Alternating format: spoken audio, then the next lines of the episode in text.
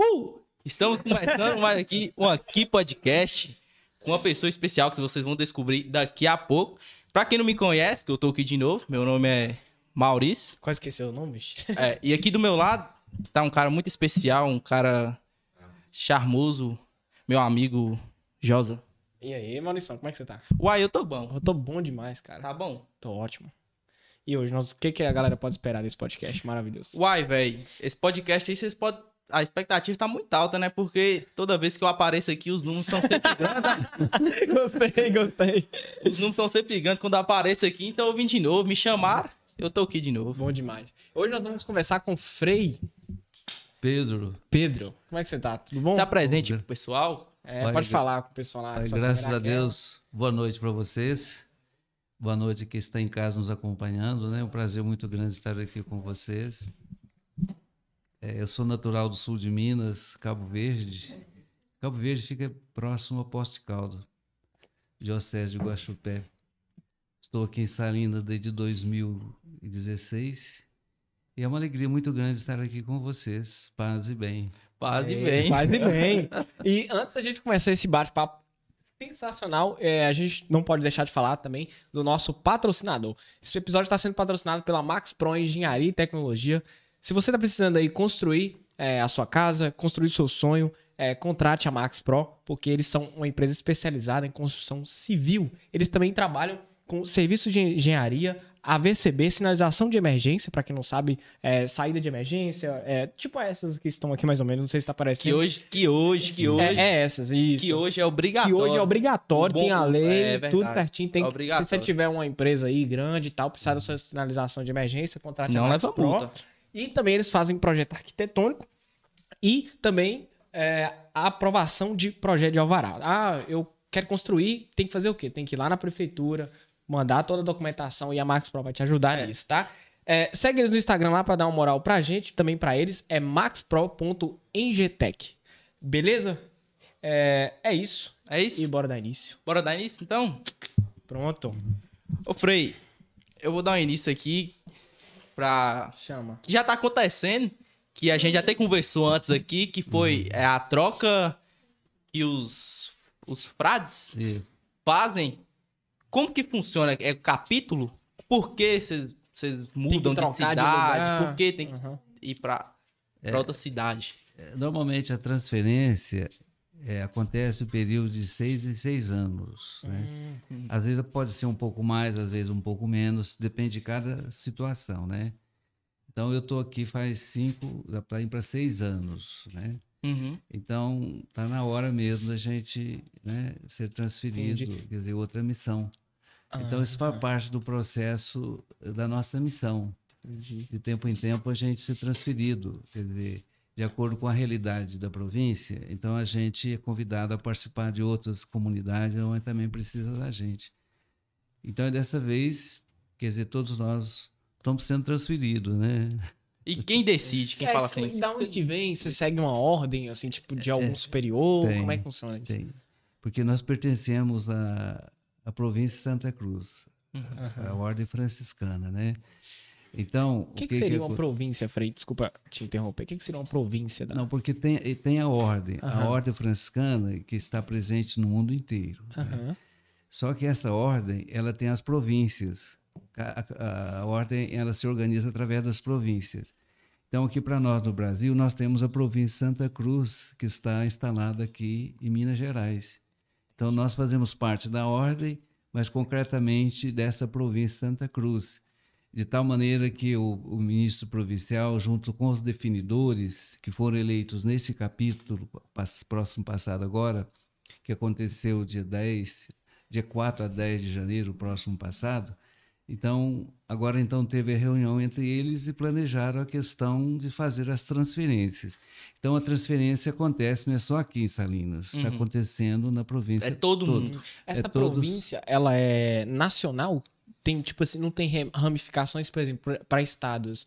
Tipo, tem alguma outra instituição ou órgão que cuida de, de- desses assuntos, assim, de transferência e tal? É, é uma não, só que já cuida do Não, país não, inteiro. Não, é? aqui, não, aqui a nossa, por exemplo, a nossa província Santa Cruz. Ela Regional. cuida de- é, é do estado de Minas Gerais. Ah, tá, Ah, tá. estado de Santa Minas Cruz Gerais. e pertence à franciscana. No, no Brasil tem umas 11 províncias. Ah, 11 províncias. Aqui, no, aqui em Minas Gerais tem essa província a qual nós pertencemos.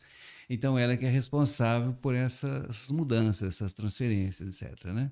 Hum, entendi, Então, entendi. Ah, entendi. Eu pensei que era uma Pra todo mundo. Não, Quando não, trocava, é, não, trocava o braço. não. Ah, tá. E agora tem algo muito interessante também, está lembrando, que, por exemplo, no caso da transferência, é o nosso provincial que nos transfere. Uhum. Diferente do que o padre diocesano, que inclusive o padre Anjo esteve aqui, né? É o bispo.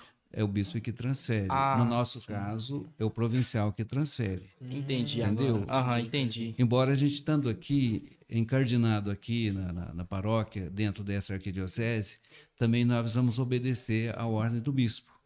Nós trabalhamos de acordo com as diretrizes da ordem eh, da, da arquidiocese também, entendeu? Então Entendi. não pode ser desconectado, desligado, não. Tudo vinculado. Entendi. É, Ah, então, na tá. verdade, nós temos que obedecer o nosso superior e obedecer também o O bispo. bispo também. É. Ah, entendi. Ah, é. Mas o superior, ele tem mais autoridade Do que o bispo? que o bispo? A transferência tem. Pra transferência, A no caso. transferência, Ah, tá. é o cuidado que ele tem conosco, é tudo tá ligado ao cuidado que tem com a nossa vida, saúde e tudo. Então é ele que cuida, entendeu? Se a gente adoece, como é que cuida? Ele é responsável É responsável, exatamente. Entendi. É, é, antes da gente dar início a outros assuntos aqui, quero lembrar a galera também aqui do Superchat, tá, gente? É, quem quiser mandar pergunta, apenas dois reais.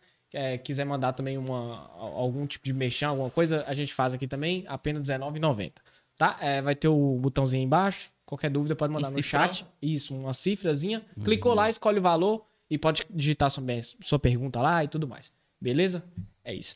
É, é, Frei, eu tava conversando com o Maurição aqui Uhum. e ele falou que o senhor é frei e também é padre. Isso. É, é, como é que funciona isso, assim? É, porque eu, eu não, eu não entendo muito. Tipo, é, como é que funciona o processo pra você ter que vincular as, as duas, é, é, as duas, como é que- não pode dizer profissões, mas denominações, assim, em si? Tipo, como é que funciona isso? Tipo, os dois? É, no caso nosso, então, por exemplo, o frade, o, fra- o frei, Aham. Então ele é consagrado, ele é religioso. Então tem frade que não se ordena, que tem vários frades, inclusive na nossa província que não é ordenado, é frei. É, Quer dizer, a maioria pede ordenação, então são frades sacerdotes. Então isso depende muito de cada frade, de opção que ele vai fazendo, entendeu? Uhum.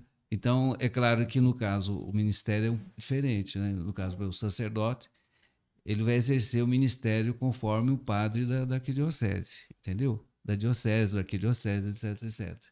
Já o religioso, não. O religioso, ele é religioso consagrado, ele vai fazer parte da fraternidade, vai desenvolver os seus trabalhos também, inclusive pastoral, é, mas não atua assim de acordo com o ministério sacerdotal. Hum, Mas tem. sim, sim. É, É, é, não, é que eu pensei que, ah, tipo assim, a padre é só padre, tipo, frei é só frei, tipo... não, não. É pode- pode ser os dois, É, né? dois, É, os dois. existe, existe o frei que não é, Não é padre, que, não é, que no caso é ordenação. Isso. Mas tem o tempo que você tem, você pode ordenar. É, são quantos anos de estudo? 12? Mais ou menos Ao 12 todo, anos. mais ou menos Isso, 12. 12 anos. Ah, É. tá. A partir de, de que tempo você já pode ordenar? Depois de, dos 12? É, normalmente, quando terminam os estudos de filosofia, te- teologia, aí terminando o estudo, o a pessoa já está preparada. No caso, de acordo com a vocação, chamado da pessoa, né? Então, é mais ou menos esse tempo, porque ele passa por um processo de estudo e formação. Então, terminando o curso, aí ele está preparado para se ordenar.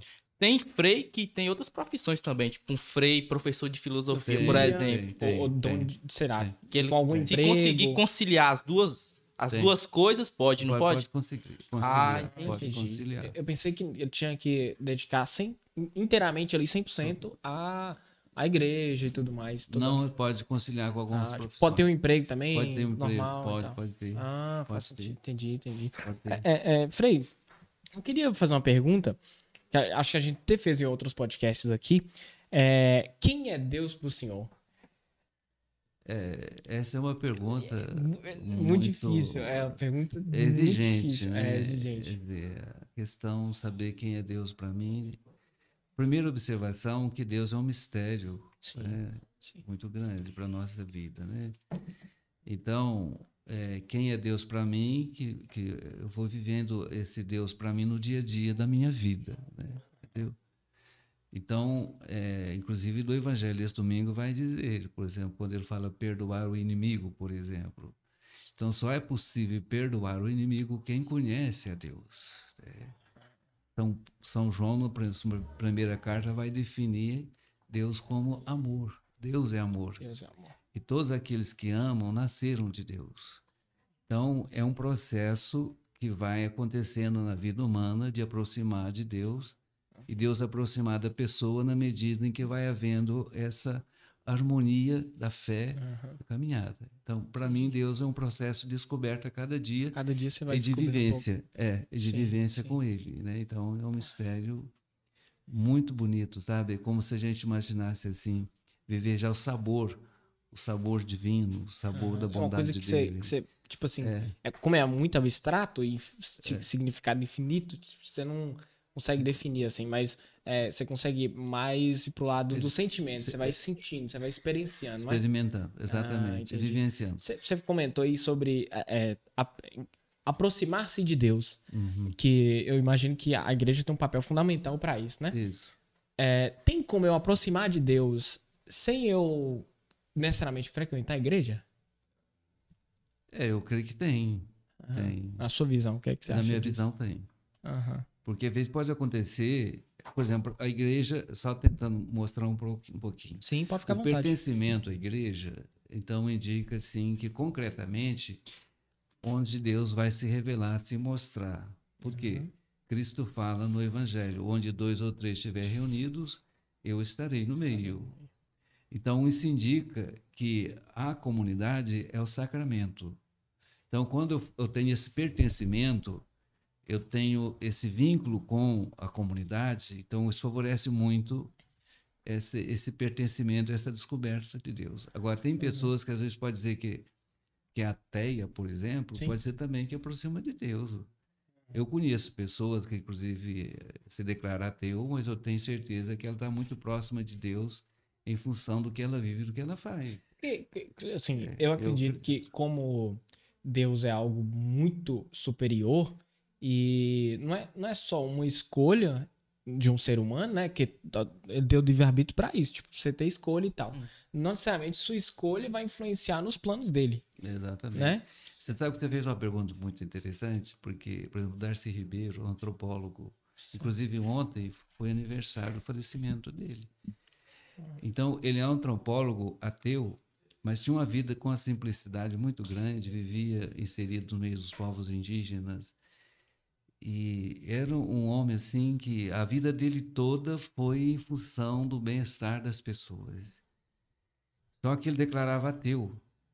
E teve um momento da vida dele que ele chorava, porque a mãe dele é muito, muito de muita fé, a mãe dele, e rezava o terço todo dia.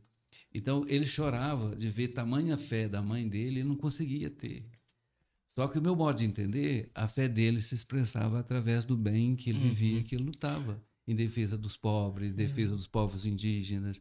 A vida dele toda foi uma simplicidade muito grande e tudo aquilo que ele apre- aprendeu em termos de, intelectual, de inte- intelectual foi a serviço desses povos.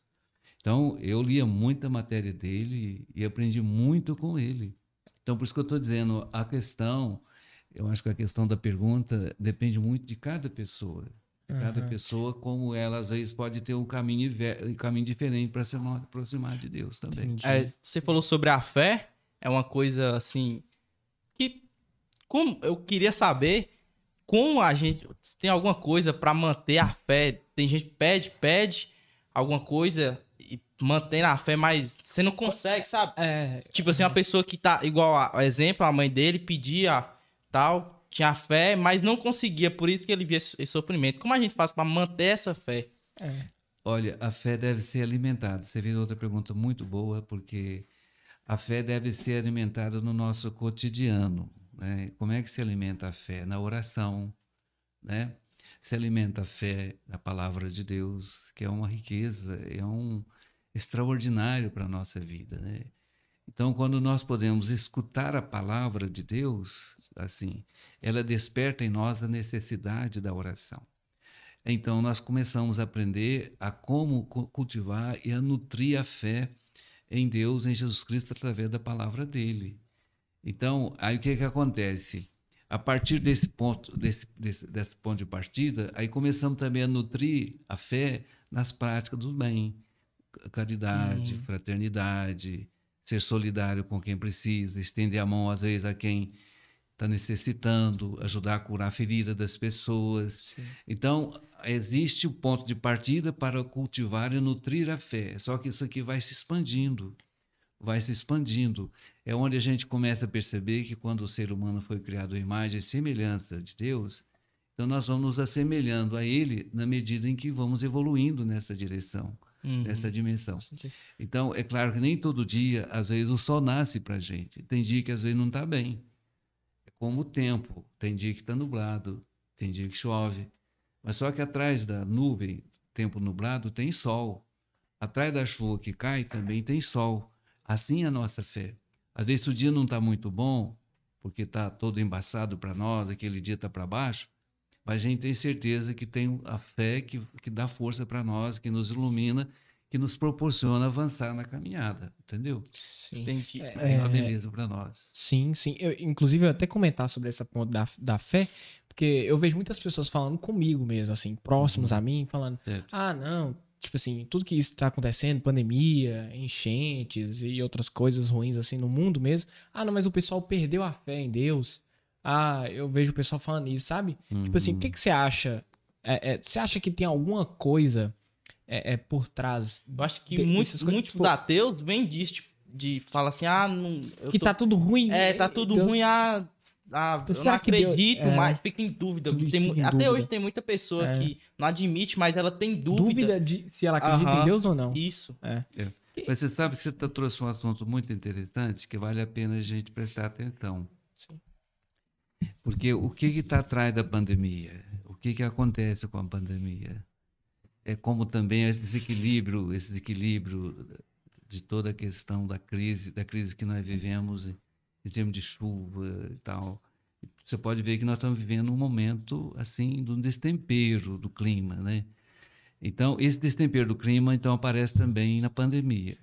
É o meu modo de entender. O que está acontecendo com o ser humano hoje? O que está acontecendo com o ser humano, por causa da pandemia, é uma resposta que a natureza está dando para o ser humano. Porque a natureza está sendo muito agredida.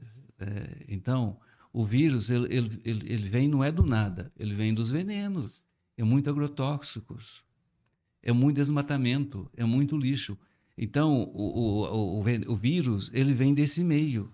Você pode ver que quantas pessoas morreram então você vê que esse bichinho vem envenenado. Ele vem envenenado da onde? Não é da natureza em si, não é. Uhum. Ele vem exatamente como a resposta que o ser humano está agredindo muito a natureza e agora então vem a resposta. Então é momento de refletir, se assim podemos dizer, e de nossa conversão como cuidar bem da natureza para buscar uma harmonia com a natureza. Então, é, um equilíbrio ali é fundamental. Um equilíbrio. Uhum. Então, assim também é um destempero que nós estamos vivendo no clima. Você vê chuva. Petrópolis agora, é, 120 pessoas já morreram e tem 100 desaparecidas. Quer dizer, aqui Salinas sofreu as consequências há pouco tempo atrás aí também, uhum. não é? Então, nós vamos pensar muito bem o que, que nós estamos fazendo com o planeta. As consequências nós estamos vendo aí. É. Eu vi que o senhor é bem ligado ao meio ambiente, né? É, eu tenho uma história, faz um, acho que faz um pouco de tempo, que eu, eu sou todo desatualizado, eu não, acho que eu era novo na época, não, não lembro direito, da história de, do tratamento de esgoto, Foi. que teve, que teve uma luta, porque é, cobrava o tratamento de esgoto, mas na verdade não tinha. Não fazia. Como que foi? Eu sou- eu não lembro, acho. É, da nossa chegada aqui em 2016, que a gente já veio com essa luta lá de Betim, que eu já morava em Betim, só que na colônia Santa Isabel. O senhor já foi, tipo assim, o senhor era bem, como é que eu vou dizer, ativista? Ativista, ligado a essa, essa- Ligado a- essas obras assim. Então, eu já vim de lá ligado a esse tipo de, de, de Uhum. ação. Quando cheguei aqui, então o pessoal já tinha um movimento aqui também. Só que então nós incorporamos neste movimento, pode até, se quiser, pode até mostrar algum vídeo, alguma coisa que nós temos até hoje. Sim, tem, tem, tem no Instagram, no YouTube, alguma coisa assim? Deve ter, eu acho que deve ter. Eu acho que tá no, Então- no Facebook. Qualquer coisa. É, aí a luta, ela chegou, de, de fato, e teve gente de Belo Horizonte que nos ajudou. Puxa só um pouquinho mais o microfone. foi Não, muito- pode puxar o microfone e Foi muito interessante, por exemplo, a luta. Eu, pessoalmente, aprendi muito. Depois, como fruto disso, a Copasa foi preciso devolver um, um tanto de dinheiro para a população que tinha pagado e não tinha feito tratamento de esgoto, né? Então, eu sei que, eu acho que essa luta devia estar continuando no sentido de, de fiscalizar, por exemplo, está fazendo o tratamento Eu hoje? acho que não só lá também, em outros pontos do O- poder público. né? Exatamente. Por exemplo, Então, né, executivo, legislativo e É, tal. exatamente. Então, foi um grande aprendizado que eu pessoalmente tive. E foi muita mobilização aqui da comunidade, né? Ir pra praça, ir pras ruas. Uhum. Eu vi até uns vídeos, pessoal com cartaz. Foi. Foi- Fazendo, Ah. teve tipo uma, meio que uma palestra. Eu vi, teve outro padre, não teve? Eu esqueci Teve o nome dele. Padre Paulo. Do, é do São Geraldo. São Geraldo também estava aham, envolvido. tava. Tinha os pastores de outras igrejas também estavam envolvidos. Tinha muita gente Tinha muita gente envolvida. rua fazendo. foi, mani- foi teve manifestação. É, teve- foi. Nossa, foi um movimento muito grande. Foi, foi um movimento bacana. Já teve outro também? Outros. Outros. Não, que eu me lembro, não, não. Assim não. Teve o também, uma luta também, acho, não sei se foi o senhor que levantou a bandeira, foi da mineradora. Ah, é. Aí a gente está envolvido. É, aí foi eu. Quer dizer, ligado, por exemplo, ao movimento de rezeiro, que tem no, no movime- o mo- o movimento de rezeiro, que são as comunidades tradicionais, né, quilombolas. Todas as comunidades vão ser atingidas pela mineradora. É outro tema que eu acho que merece, que está muito silencioso, sabe? E as pessoas acham que o, é o progresso. As pessoas às vezes me acusam, e já tem me acusado que eu sou Eu- contra o progresso. Eu, eu não sei se é verdade, eu ouvi o pessoal falar porque quando a mineradora vem, eles têm que levar os minérios para outro, outro estado. Os minérios ou os rejeitos? É, os rejeitos. Rejeitos. E só sei que, tipo, eles levam com água, eles usam, acho que é água para transportar. Eu não sei se é os minérios ou rejeitos. Eles usam a água, eu acho que os rejeitos ficam, eles- tipo os minérios, tipo ferro. Ah, tá. É, é Pro- o minério bruto mesmo. É, o tá? bruto. É, é. Ele, tipo assim, então teria que abrir. Uma não- barragem nova. Não. coisa. É, tipo assim, eu não sei se eles usam a, a água da barragem daqui, Uhum. abrir, tipo, a- até na. Eles vão na Bahia, eu acho. É lá na Uhum. Bahia que eles eles pegam porque eles vão colocar no barco e vão pra outro país.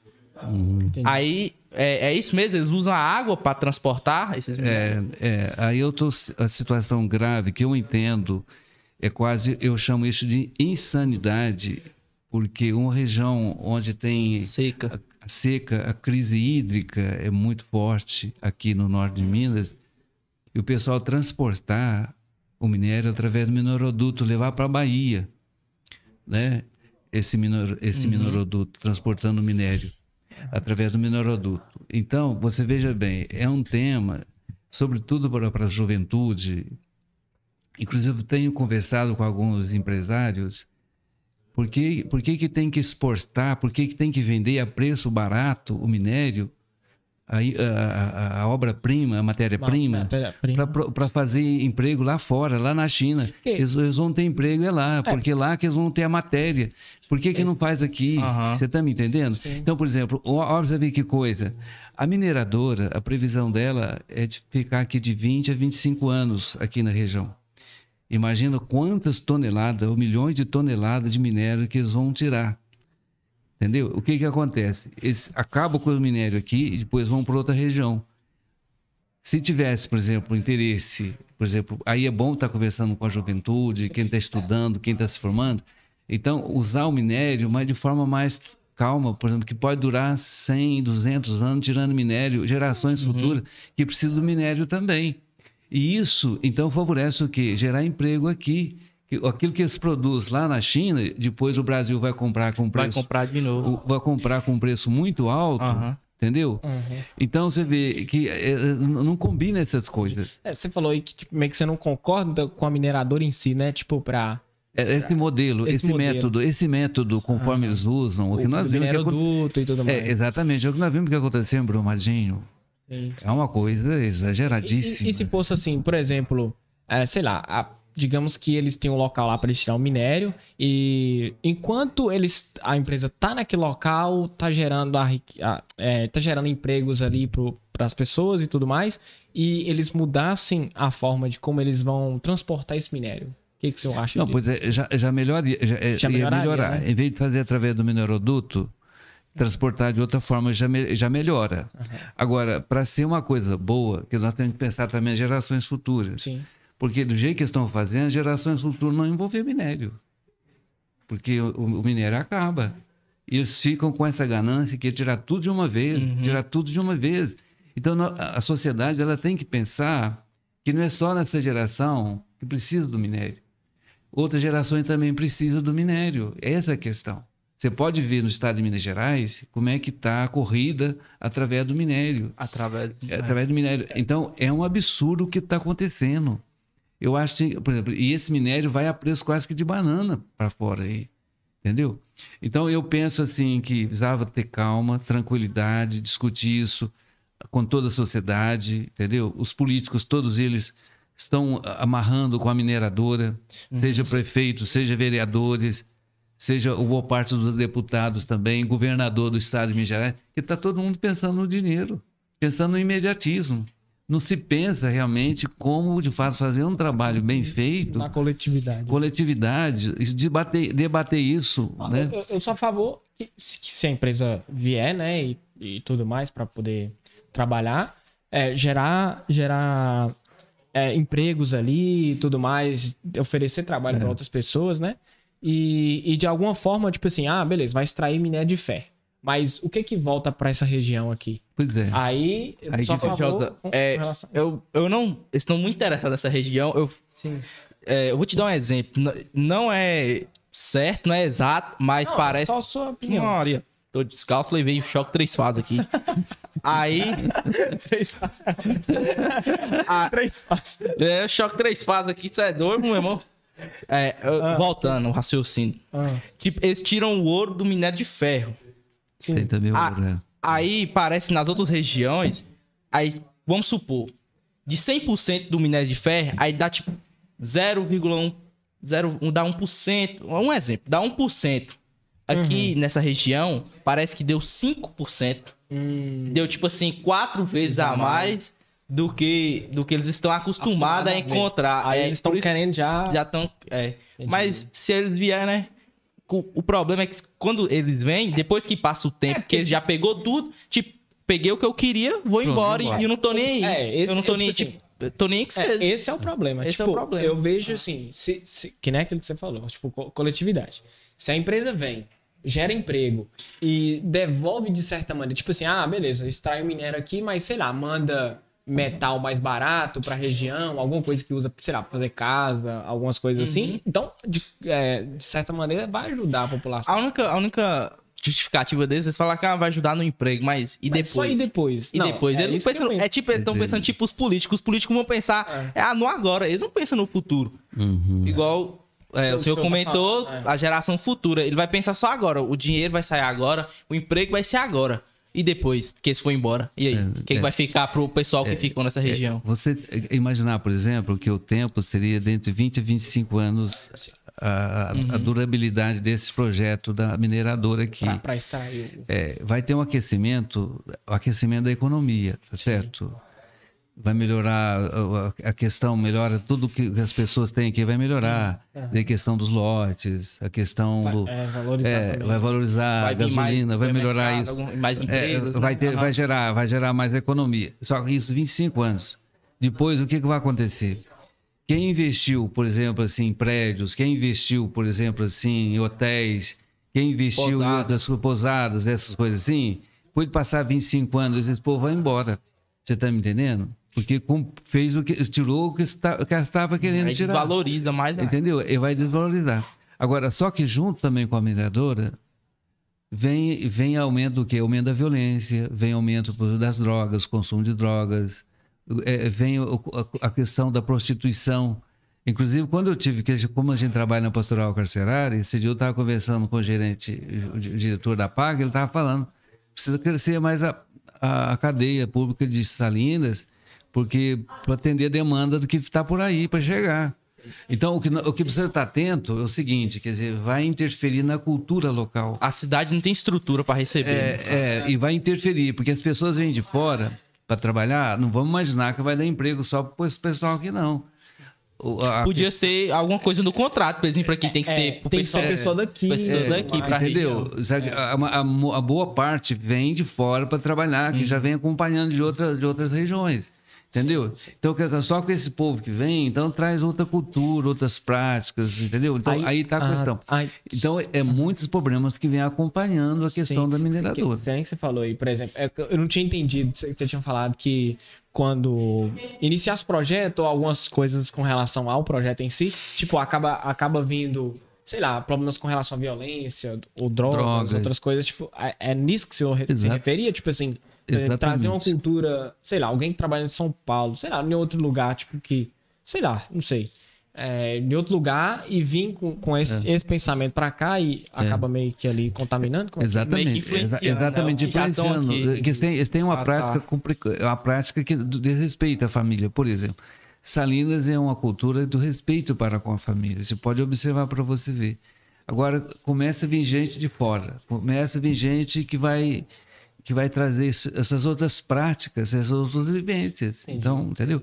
Então é complicado nesse sentido. É, e o senhor hoje tem apoio de. O senhor conversa. O senhor falou que conversou com algumas lideranças a respeito é, disso, né? Tem movimento, uhum. é, é movimento exemplo, dos, dos, trabalhadores rurais, movimento dos gerrazeiros, comunidades tradicionais, porque são aqueles que vão ser atingidos diretamente pela mineradora, Entendi. onde ela vai ser instalada. Você está me entendendo? Que é ali no Vale das Cancelas. Então, é, então eu acho que uma falta de respeito para com essa, essa esse povo vai para onde? Esse povo que, que, que, mora ali naquela região, esse povo que, que trabalha, que tira o sustento é. dali, vai para onde? Esse povo dessas comunidades tradicionais uhum. que tem uma história dessas famílias, você está me entendendo? Que são os guardiães, os guardiães da, da natureza, das águas. É uma beleza a gente poder ver isso. Aqui na região se, to se toma grande riqueza. As comunidades tradicionais, de raizeiros, toda essa população que sempre tira o sustento da terra, são os guardiães da natureza. Que, é interessante demais sim, observar sim. isso. É, eu acho que dá para, tipo assim, pela minha percepção, acho que dá para fazer que nem Maurício citou, por exemplo. É, tudo é como conversar. Tipo, é. eu acho que se assim, se a empresa garantir através de contratos que vai gerar o benefício ali e a longo prazo também é. e tipo vai a toda a população e, vai e ganhar. para ser o pessoal daqui é para priorizar a população daquela região é, ali onde que vai ser inserida e tudo uhum. mais mas é, eu acho que não é. sei porque assim uhum. por exemplo lá deve ter o que minério de ferro não é é, é, é, que né? tem ouro também. Que tem, também. tem, Por exemplo, tem, tem outros, hoje, outros, é, outros dois, metais. Dois, dois minérios, que dois materiais assim, que a gente mais usa. Por exemplo, no seu celular tem ouro. No seu celular, computador tem ouro. E, tipo assim, é, acho que a tecnologia também tá avançando demais com relação a isso e vai depender cada vez mais disso, sabe? E aí eu acho que, assim, tem que ser conversado. É, fazer uma fórmula aí de ganha-ganha, não sei. Que você que... sabe engraçado essa pergunta, que você, esse questionamento que você está fazendo? Uhum. Porque quando eu morava na colônia Santa Isabel, que a gente começou também esse, essa luta lá, você vê, é grave. Você viu o que aconteceu, acabou acontecendo em Brumadinho. Sim. Só que essa questão dessa violência, ela é silenciosa também. Aquilo foi o, o ponto do iceberg do que está atrás da mineradora. Então, quando a gente estava na reunião, até foi na reunião, foi lá no setor lá da, da diocese de Divinópolis, então o padre fez a pergunta. Ele pegou o celular e falou assim: Mas e o meu celular que precisa de minério? Meu carro que precisa de minério? Ele foi citando assim. Sim. Aí outros, outros eu falei assim para ele: Você sabe quanto de minério nós consumimos aqui no Brasil? Eu apontei para ele. Quanto de minério nós gastamos aqui? 5%. De no, tudo que é De tudo aqui. aqui. Falei assim: então vamos, vamos fazer o seguinte: vamos tirar minério para o nosso consumo aqui, é 5%. Você imaginar que hoje, pode ter aumentado 10%, então 90%. Mas é, Então, eu, eu- eu- 90% eu penso que exporta mais do que É, é, muito mais, produz é aqui. muito mais. Então, nós não podemos deixar nos enganar, por isso que eu estou dizendo, hoje nós temos um minério que usamos nessas, nesses Aparelhos. nesses aparelhos. E daqui uns anos, se não tiver minério mais, e aí, como é que fica? Entendeu? Essa corrida. Porque o problema todo é a metodologia da corrida exagerada em torno desse minério, onde o pessoal está com o olho grande no dinheiro, é no lucro. Você acha que isso tá tem, tem a ver com a- o avanço da tecnologia? Tipo, ou, ou o avanço de. Eu, sei Eu lá, ou a um dependência pouco de, de- de- com- desses produtos? Não sei. Também, eu acho que tem um pouco a ver com, Tem a com, ganância com também, o, capi- o capitalismo. É, Excessivo. É. ex- excessivo. É, o capitalismo. capitalismo excessivo. É. Entendeu? Eu acho que tem, a- Então- é, tem as duas, velho. Eu vi uma, uma, uma publicação que fala que se todo mundo fosse viver como o pessoal dos Estados Unidos vive, uma casa grande, precisaria de três mundos para viver É, como eles. isso mesmo. como- ah, três mundos. Três, três planetas. Três né? planetas, é isso Aham. mesmo. Eu também já ouvi falar isso. Porque lá É isso mesmo. muito grande, tá? Gasta muito, muito consumo. é muito consumo. É, isso é verdade mesmo. É, Mas, mas então, acho que a- essa questão acho que tem que ser discutido com a sociedade, com transparência, com clareza. Quer dizer, a curto, a médio e a longo prazo. O que, que isso vai trazer? Quais são as consequências? Então, nós temos que pensar, não só agora, no Agora, presente, é, no imediatismo. Nós temos que pensar em gerações futuras, nos filhos de vocês, netos de vocês. Entendeu? Então, essa é discussão que deve ser bem olhada, que eh, o pessoal fica assim exageradamente, que vai resolver, vai, vai ser vai- a novidade que tem para o norte de Minas, a solução que tem no norte de Minas. Por isso que eu estava dizendo, numa di- discussão que nós tivemos aí com a classe empresarial, eles estavam me acusando que eu sou contra o progresso. Pessoal, você é contra o progresso. Ele falou assim: olha, esse modelo de progresso, conforme. qual dos senhor tá- progressos? é, esse modelo que vocês estão querendo aí, eu acho deve- só eu devo ser contra, não. Todos nós devemos ser contra. Porque é uma metodologia que está, vai arrebentar com o meio ambiente e vai também dificultar as gerações futuras. As gerações futuras não vão ver minério do jeito que estão fazendo, entendeu? Então, eu acho que é aí que vai, deve pautar uma discussão tranquila, Sim, calma, serena. E aí, então, o que? Aqui devia gerar emprego. Em vez do minério ir para fora, a matéria-prima, pra ó, ficar aqui, gerar emprego aqui. E Entendeu? também tudo melhora, por exemplo, a, a- a economia que Pois você é, falou, tipo por assim, por que não desenvolve essa tecnologia para fazer isso aqui? É. Pra- tem que pra- transportar por que para a lá? gente tem que comprar tudo da China? É, tem que comprar tudo de lá. É. Eu acho que eu acho que é interessante vocês puderem pegar essa bandeira para estar discutindo, seria muito interessante. Entendeu? Como de fato, porque a tecnologia hoje todo mundo tem acesso aí. Por que, que tem que ir para a China para fazer lá essas coisas? É. Por que, que tem que ir para lá gerar emprego lá? Uai, por que, que não gera emprego aqui no Brasil? Tem que mandar a matéria-prima para lá? Não, para que isso? Faz aqui, ué. Sim, Entendeu? É, outro, outro, outro ponto aqui, só pra gente fechar, antes de você Uhum. falar também, é, que eu fiquei pensando aqui, que você tinha falado, tipo, por exemplo, ah, é, com relação a essas novas culturas que possam, que, que podem vir pra cá e tudo mais, tipo, gerar violência, Uhum. Isso, drogas. assim. Trazer Você acha que é, isso aí não deveria é, ser o papel do Estado como pra amenizar isso? Ou- Claro, com certeza. Sim. É, eu acho que ser assunto discutindo o Estado, entendendo o Estado como Câmara, Prefeitura. Sim. Claro, Sim. com certeza. Você tem toda a razão de fazer essa pergunta. Porque entendendo o Estado, né, o governador, os deputados, mas também a Câmara, porque quem mora aqui no município que vai sofrer as consequências. É. Se tem alguns benefícios, mas também tem os, as, os problemas, as consequências. Sim, sim. Os benefícios, como é que é? Vão ser mais do que as consequências, do que o problema vai ter, entendeu?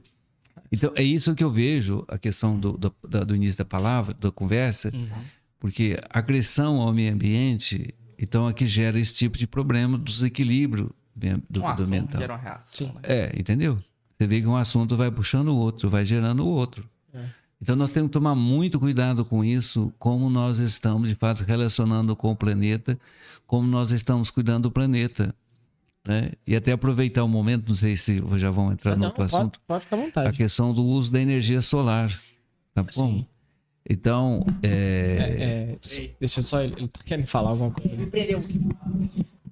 Acabar de mandar um superchat aqui, peraí. Isso mesmo. Tô esperando vocês terminar. Peraí. Aí, ó. Frei, divulga informação sobre. Frei, divulga informação sobre energia solar, que o prazo é até, até este ano para a mudança da nova lei 14300. Isso. 14,300. Marcelo. Ramírez. Então, que nós estamos falando sobre o aquecimento Marcelo. global, né? O aquecimento do planeta. Sim, sim, sim. Então, exatamente, a energia solar, ela vai ajudar a diminuir o aquecimento do, do nosso planeta. Sim, e é tipo assim. Tem é- muito. É, eu só comentar também um pouquinho rapidinho antes de você explicar sobre o detalhe, porque tipo, eu acho que a- aqui no Brasil a gente vive um retrocesso com, com- com relação a isso. Porque, tipo assim, o Brasil hoje prefere queimar carvão Uhum. ou- do, do que ter uma energia solar. Tipo assim, é. eu, eu, eu, eu, com minha livre liberdade, eu não consigo escolher. Se- Uhum. ah, hoje, hoje, agora que eu consigo, né? Mas, mas é Uhum. veio muito difícil. Veio chegar agora e tá É, muito eu caro acho também. e tudo mais. é, é, esse é o problema do Entendeu? Brasil, porque tudo é muito É caro. muito, eu acho que é muito estado. Eu acho que Uhum. deveria acho- enxugar Aham, mais. Eu acho que deveria, não sei, ter um projeto, não, não sei, mas que deixasse essa, essa energia, essas placas solares mais acessíveis. É. Porque você chega lá, vai pôr uma placa solar na sua casa, por, por exemplo, é 25 mil reais. É. Tipo, não é, não é que é pra acabar com o estado. Tipo, é, eu acho que com alguns pontos tem como você enxugar mais e dar mais liberdade à população. Por exemplo, que tipo assim, sei lá, digamos que eu tiro a CEMIG aqui e, ah, não, agora é só a empresa privada que vai, sei lá, colocar energia. Só que aí tem uma comunidade lá. Será que a empresa privada, tipo assim, vai atender ela? Então o Estado tem que vir e ajudar essa pessoa, entendeu? Era só um ponto, só que Não, eu não, claro, colocar. essa pergunta é muito boa. Você falou da questão do valor da placa solar, por exemplo. Por que, que é tão cara assim? Nós falamos, vamos dizer, da, da, da matéria-prima que é exportada. De onde é feita essas placas solar? Entendeu? Sim. Essas placas solar não podiam ser feitas aqui no Brasil? Ficar num preço muito mais acessível, por exemplo, para a população? Entendeu?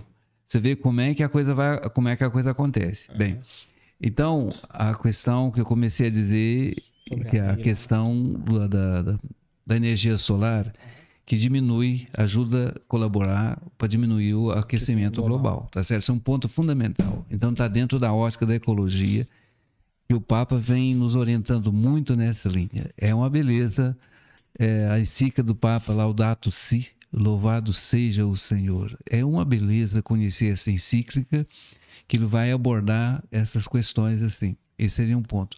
O outro ponto é a questão da distribuição de renda. Então, por exemplo, se você consegue colocar energia solar, vai, diminu vai diminuir o preço no final do mês. Entendeu? Sim. E aí um ponto que eu gostaria de dizer, que às vezes, conforme está acontecendo hoje, e o ponto que você colocou, é, quem consegue colocar energia solar só quem tem dinheiro. Que é muito Só quem fica caro, só quem tem recurso. mais barato. é Então tinha que mudar, eh, tinha que mudar o sistema. Por exemplo, eh, juntar 10 famílias, por exemplo. Porque às vezes não compensa você colocar uma placa para uma família. Além de ficar muito caro, você não dá Eu conta. diria melhorar o sistema. Melhorar o sistema. Então você pode começar a fazer uma associação, 10 famílias, 20 famílias, e essas famílias fazer um processo de que tem um financiamento por seis anos no banco, Cicobi, por exemplo, todos os bancos têm financiamento para isso, tem. Então as pessoas vão parcelando, pagando essa, essa, essa dívida aí. E com o tempo, a energia vai ficar quase que de graça para as pessoas. Você está me entendendo? Então, é uma forma de distribuir renda para as pessoas. Que hoje, por exemplo, estava conversando, semana passada, estava conversando com a liderança lá do Tamboril. Tamboril ali tem 45 famílias. Quer dizer, tem gente que está quase desistindo dessa energia, essa energia, essa energia aí, da CEMIG, porque é muito caro. Nossa. Então, tá conversando com ele, faz um, um trabalho junto com essas comunidades. É como se fizesse uma usina da energia solar e todas as famílias pudessem ser beneficiadas. É onde entraria o que você está colocando. O Estado podia ajudar. É, o Estado Entendeu? ele tem que ajudar, porque é. você Fazer não um, tipo, um projeto, um projeto porque pra ganha. ajudar. Nem, É. nem, não podia ser não pagar o valor total, Pois é. mas dar uma ajuda Um incentivo, bastante- não, por exemplo, além do lá. incentivo, dar uma ajuda boa. fazer um subsídio ali, É, alguma alguma coisa. coisa assim. É, porque É. o O papel Estado dele é sempre- governar para todos. Exatamente. Por exemplo, aqui a comunidade do Corpo da Empoeira, ali tem 38 famílias. Vocês estão discutindo isso também. Eu acho uma beleza. Porque é um avanço que eu entendo, é um avanço que essa população tenha acesso à energia solar, organizando os grupos, organizando a associação, organizando por comunidades e como de fato fazer isso acontecer para essas pessoas. São as que mais precisam desse recurso, entendeu? Porque todos nós hoje, todas as famílias precisam de energia. Sim. Entendeu? Sim. Todos nós, qualquer projeto que você for pensar, você precisa de energia. Nós estamos Precisa. precisando de energia aqui para Sim, fazer esse sim. programa aqui. Três fases, né? Entendeu? Então você. Três fácil. É, é da boa, porque eu É, ué, interessante observar. Se meu coração. É, não- e outro Só que aí ponto, foi demais energia. e outro ponto que eu gostaria de destacar aqui, Sim. que faça esse ano, 2022. Não deixe de fazer o ano que vem, não. Porque a partir do ano que vem a pessoa já vai começar a pagar tributo. Esse pessoal aprovou uma lei, olha para vocês verem que coisa interessante. Aprovou uma lei só interessado o quê? Interessado no dinheiro. Foi dia 6 de janeiro desse o último passado. E a gente não tinha essa informação. Eu fui ficar sabendo lá na PASMA, essa engenharia, na engenharia. Eu fiquei sabendo lá através deles, entendeu? Que essa que agora, por exemplo, a partir do ano que vem vai cobrar tributo. Então, se você que tiver de colocar, coloque esse ano que você não paga tributo. Você sabe quando é que você vai começar a pagar tributo? Em 2045. 2045. Então vai demorar muito.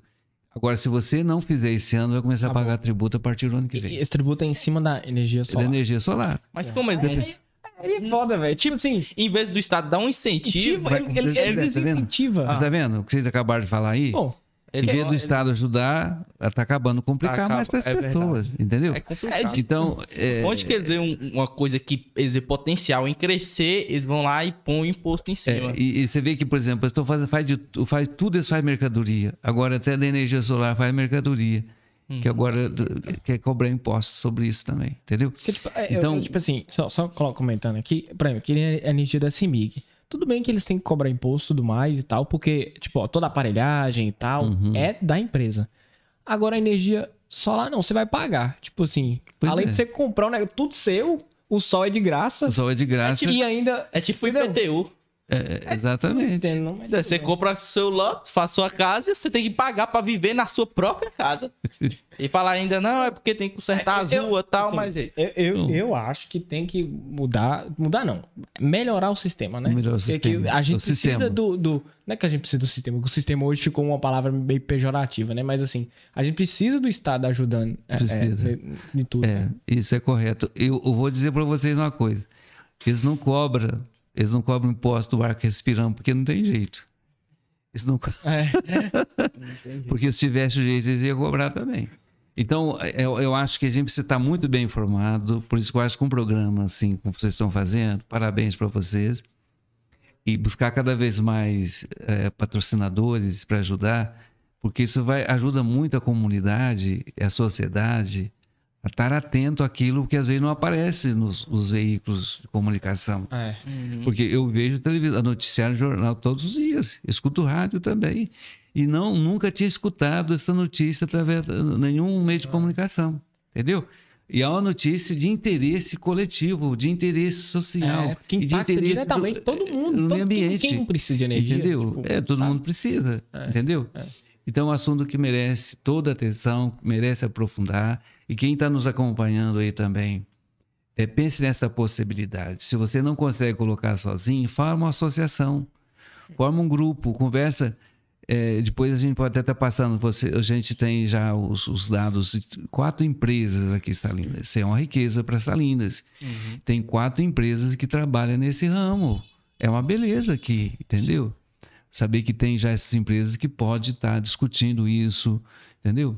Sim, sim. É, é, pegando esse gancho de, de tecnologia, falando um pouquinho, tipo assim, o que, que você acha hoje é, dos avanços tecno- tecnológicos na, na sociedade? Tipo assim, é, o que, que você vê de, de impacto que ela pode trazer, até mesmo po- pelo campo, pelo lado mais, puxado pelo lado religioso? Você acha que as pessoas estão se afastando da igreja, ou se afastando de Deus? Tipo, agora na pandemia, que as É, missas agora isso. são transmitidas. Isso. O que, que, que o senhor acha disso? Pô. A tecnologia. É, tem um lado muito bom da tecnologia, que exatamente é isso que vocês acabaram de falar. Por exemplo, se as pessoas tinham que ficar em casa, mas também recebia, podiam rezar conosco através do veículo de comunicação, né? através da tecnologia, não é isso? É, agora, de outro lado, também existe aquela forma de querer endeusar a tecnologia, exatamente o que nós falamos anteriormente. Quer dizer, o que acontece com a mineradora é o uso da tecnologia. Então, é, se tem um lado muito bom da tecnologia, do outro lado precisa tomar cuidado, porque de repente acaba fazendo coisas toda extravagância demais, usando isso de forma cheia de extravagância também, não é? Sim, sim. Porque, por exemplo, anteriormente usava para tirar esse recurso de forma ma- mais artesanal, assim, então não tinha tanto impacto. Hoje, com a tecnologia, você tira, você arrebenta tudo com pouco tempo, né? Então, por que, que não usa tecnologia, então, para ajudar a trabalhar aquelas questões que nós estamos falando anteriormente? Humanização, Meio ambiente. meio ambiente, não é? Então é interessante. Só citando como exemplo, eu me lembro que uns anos atrás, quando às vezes saltava chuva, então as pessoas faziam penitência para chover. Hoje eles vão correr atrás dos poços artesianos. O que que é o poço artesiano? Eu uso a tecnologia. Parece que esqueceram de, de- de Deus, de dirigir a ele o pedido, a tecnologia responde. A tecnologia resolve o problema. Só que nós temos aí também uma seca interna através da corrida desenfreada, através dos poços artesianos, entendeu? E vai e diminuindo também a água do subsolo, do- dos E aquíferos. Mas vai- Vai diminuindo também. acaba com as minas. no Vai caso, acabando né? com as minas também. Então, eu acho que, se de um lado, eu acho que as- tem os benefícios enormes da tecnologia, que é extraordinário para todos nós, né? É impossível pensar hoje sem a tecnologia, mas de outro lado, precisa tomar esses cuidados também, né? É, é, você fa- nós falamos aqui da tecnologia na missa, das lives, né? Que tá acontecendo já faz um tempo, todo mundo já tá já acostumado já. Eu costumo. É, já aviso o pessoal, eu- é verdade que a missa assistindo da televisão não é sacrame- sacramental? Assistindo. Fala- É a mesma coisa. Não é a mesma coisa de você ir Presencialmente. presencialmente. Não, a me- claro que a mesma coisa não é, né? É Agora, por exemplo, a pessoa, se ela está bem a atenção, se ela está dando atenção Uhum. e acompanhando, espiritualmente ela faz o processo também. Eu acho que é bem mais difícil a pessoa acompanhar, Se porque ela tá aqui é. no celular, aí bateu ali na porta. O menino chora. Ah, o menino chora. Eu acho que é, É mais difícil um, pouco, exatamente. Eu Isso dis- há uma dispersão, né? A presencial é bem. É, é meio que. é. É, porque, como tem a estrutura da igreja, toda. é, a estrutura em si cria uma, É. uma, uma certa conexão. Eu mesmo, quando eu entro na, na igreja, É eu- outra eu- sensação. Você tem outras, parece que o ar lá dentro é mais leve. Uma um egrégora. pouco. É, é, ajuda, favorece muito. Favorece, né? É, de fato, isso é verdade mesmo. É, só voltando àquela questão da- dos avanços da tecnologia e tudo mais. é, não, eu, eu toquei nesse ponto porque justamente assim, eu vejo pessoas hoje em dia é, que, tipo assim, estão consolidadas no, no, sei lá, no mercado de trabalho, alguma coisa assim, só que elas ficam indiretamente culpando a tecnologia. é, é, sei lá, ah, eu tô aqui fazendo meu serviço e eu não, não vou depender da tecnologia. Eu acho que é benéfica, que nem a gente falou, só que cabe a nós se questionar qual que é o papel do ser humano a partir de agora.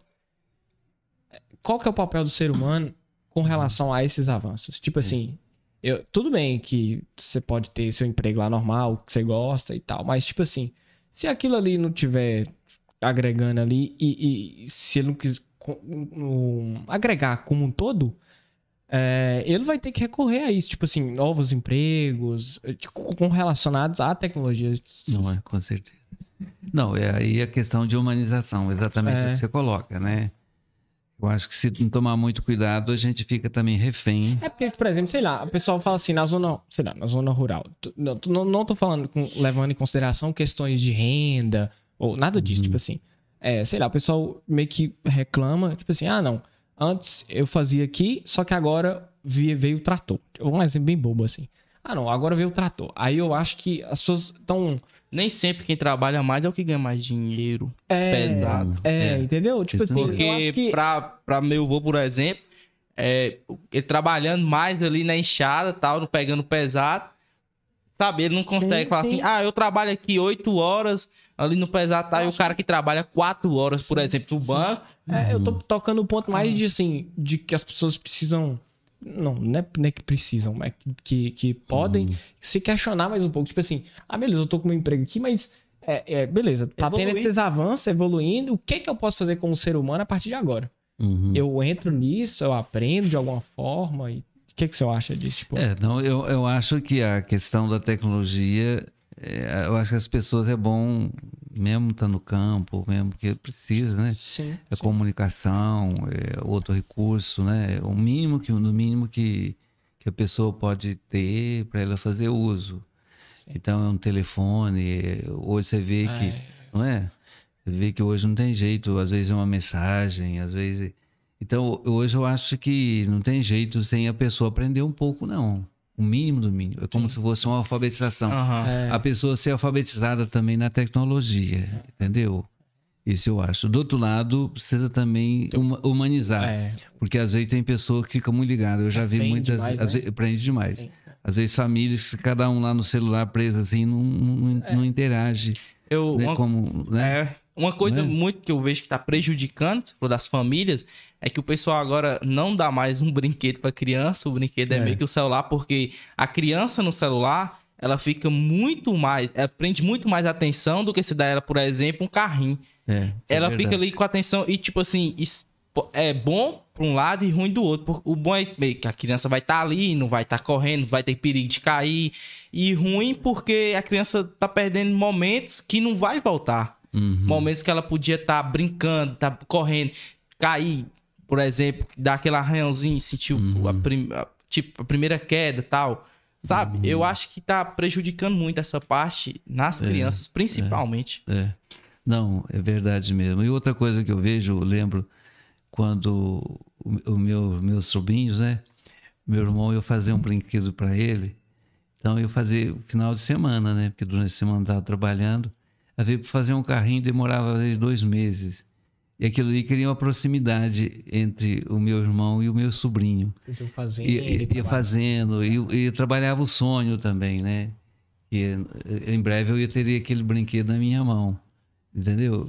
Então, para mim, eu achei uma coisa, no fundo, até quase que um milagre mesmo. De repente, o brinque- brinquedo está pronto, aí ele vai fazer a entrega, a gente tira uma fotografia.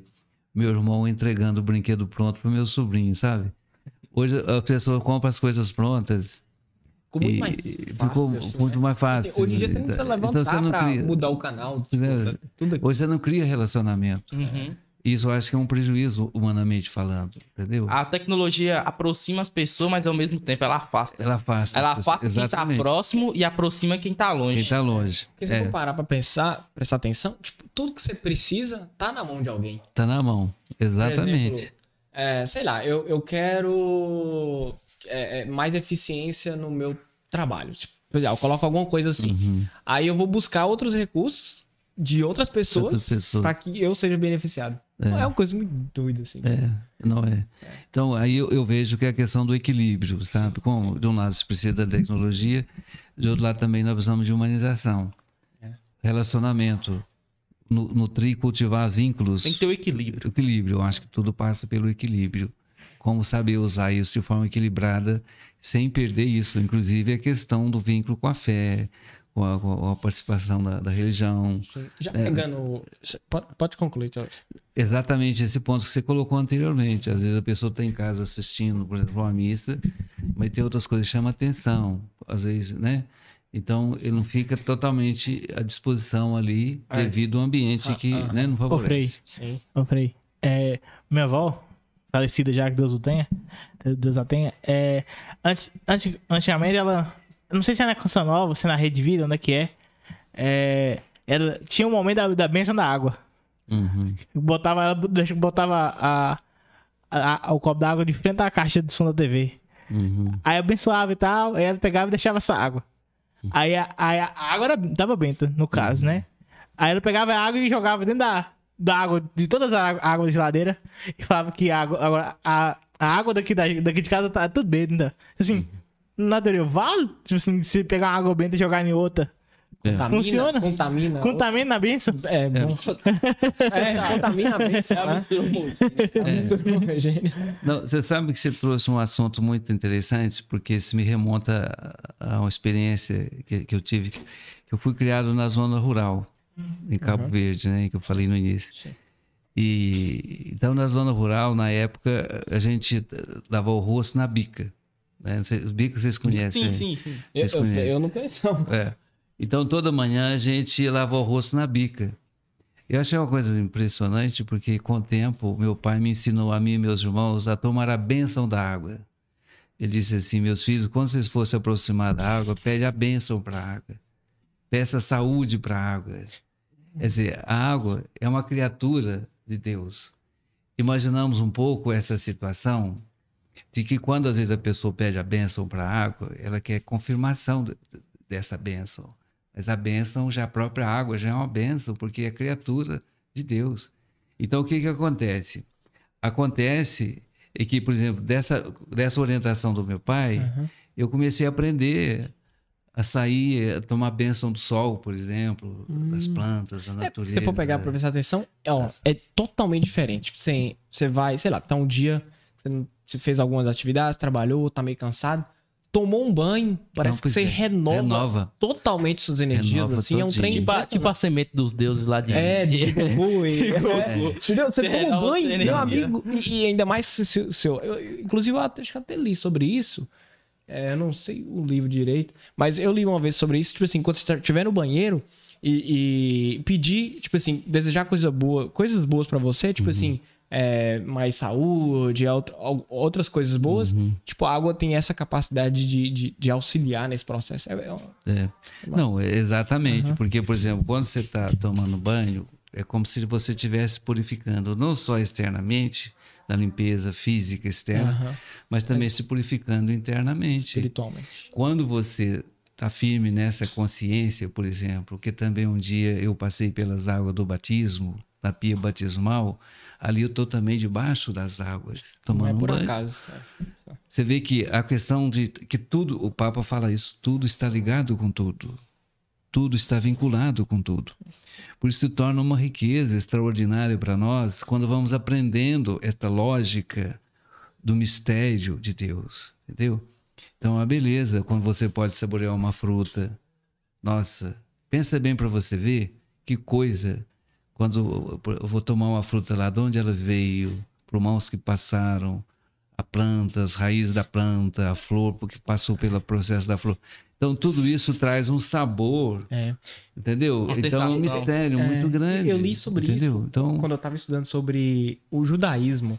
E- Eles têm uma, uma crença que, tipo, é, sei lá, quando a pessoa tá se sentindo triste, Uhum. triste, tá mal. Aí elas fazem o exercício justamente disso que o senhor falou. Por exemplo, da onde que eu vim? Aí Uhum. elas começam falando, ah, tipo, meu pai e tal, e tipo, Uhum. tem- criam todo um raciocínio, tipo assim, é quase que impossível ela existir e ela tá ali, sabe? Então, assim, ela, ela é especial, de alguma forma. Quando as pessoas Uhum. estão se sentindo mal, eles, eles fazem essa analogia. Eu acho fantástico, Não, assim, tipo, é. muito, muito interessante. É. Nem você falou sobre o sabor, a maçã, tem toda uma questão ali, uma nuance, um trem diferente. pois é. Você imaginar tudo o que se esconde atrás do processo para uma fruta chegar em tuas mãos exatamente. e você ter sabor para consumir aquela, aquela fruta, aquele produto ali, entendeu? Por isso que o processo, por exemplo, que hoje é muito comum, a gente faz muita propaganda para sucos naturais, né? Porque o suco natural, ele traz uma cor diferente, ele traz princípio ativo que vem das frutas, o sabor que vem das frutas. Muito. A Por exemplo, sensação é a muito sensação melhor. é muito melhor. Então, por exemplo, você vai tomar um, um copo de Coca-Cola, eu não tenho nada contra a Coca-Cola. E até eu gosto demais. Mas só que acontece o seguinte, agora qual que é o princípio ativo da Coca-Cola? Não tem, assim. Não tem. Qual que é o compromisso com quem produz a Coca-Cola, conosco, com o meio ambiente? Quem mexe com o suco natural tem compromisso de plantar árvores frutíferas, tem compromisso gerar economia aqui Verdade, dentro nunca do município. parte. É, entendeu? É Entendeu? porque eu acho que a gente tá muito. Hoje em dia, a gente tá muito automático. Tipo, só tá É. vivendo ali, sabe? E quando você para e toma consciência daquilo que você tá fazendo, tudo fica mais bonito. É, fica mais Tu- bacana. Tudo, parece que Você vê- discutindo tanto de coisa. E, e vai você vê que esse processo, o que vai acontecer? Pode chegar ao ponto alto, auge, por exemplo, no altar da Eucaristia. De onde vem a Eucaristia?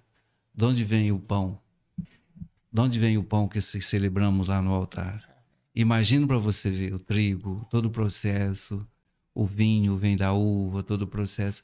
Você imagina o sabor da fé, você, quando você fez a pergunta inicialmente, que deve alimentar a, a minha fé, quando de fato eu estou nesse processo de perceber esse mistério que nos envolve, nossa, se torna uma coisa, você tem o sabor do céu, você tem o sabor do reino de Deus, a presença de Jesus Cristo. Então, quando celebramos a Eucaristia, ali congrega toda essa beleza da natureza e aí motivado pela fé na pessoa de Jesus Cristo. Por isso ele escolheu o pão, a simplicidade do pão, que faz parte do dia a dia da vida do ser humano, entendeu? Ele podia ter escolhido outra coisa, mas por que, que não escolheu? Porque não faz parte da- do cotidiano da nossa vida. É quase que meio que. Pra, pra, ele colocou, mas com o propósito de, de, de que as pessoas, quando batessem o olho, lembrassem, assim, tipo. Exatamente. É. Então, voltando à pergunta, quer dizer, é claro que, por exemplo, ao confirmar a benção da água, quer dizer, a água foi abençoada, é claro que é a fé que vai confirmar isso da pessoa que colocou a água ali e vai distribuir nos, nos, nos, nas garra- nos garrafões e lá nos. A gente põe na nos- caixa d'água Na também, caixa né? d'água. Hum. Entendeu? Então, a fé da pessoa que vai confirmar essa beleza da fé. Então, isso é. Entendeu? Então, isso é uma beleza. Eu acho que, sabe, não tem nada a ver, uma não tem nada a ver, não. Vale com certeza. É Então, confirmado. teve, teve uma mulher que foi lá na secretaria, que a fé dela era grande. É, né? Que ela levou para uns 500 litros de água pra, Ela colocou assim no balcão, Um tanto, sabe? um tanto, trouxe, foi vazia, vazia. Pá, pá, pá, pá, pá, Tinha que pá, colocar na Pôs um assim.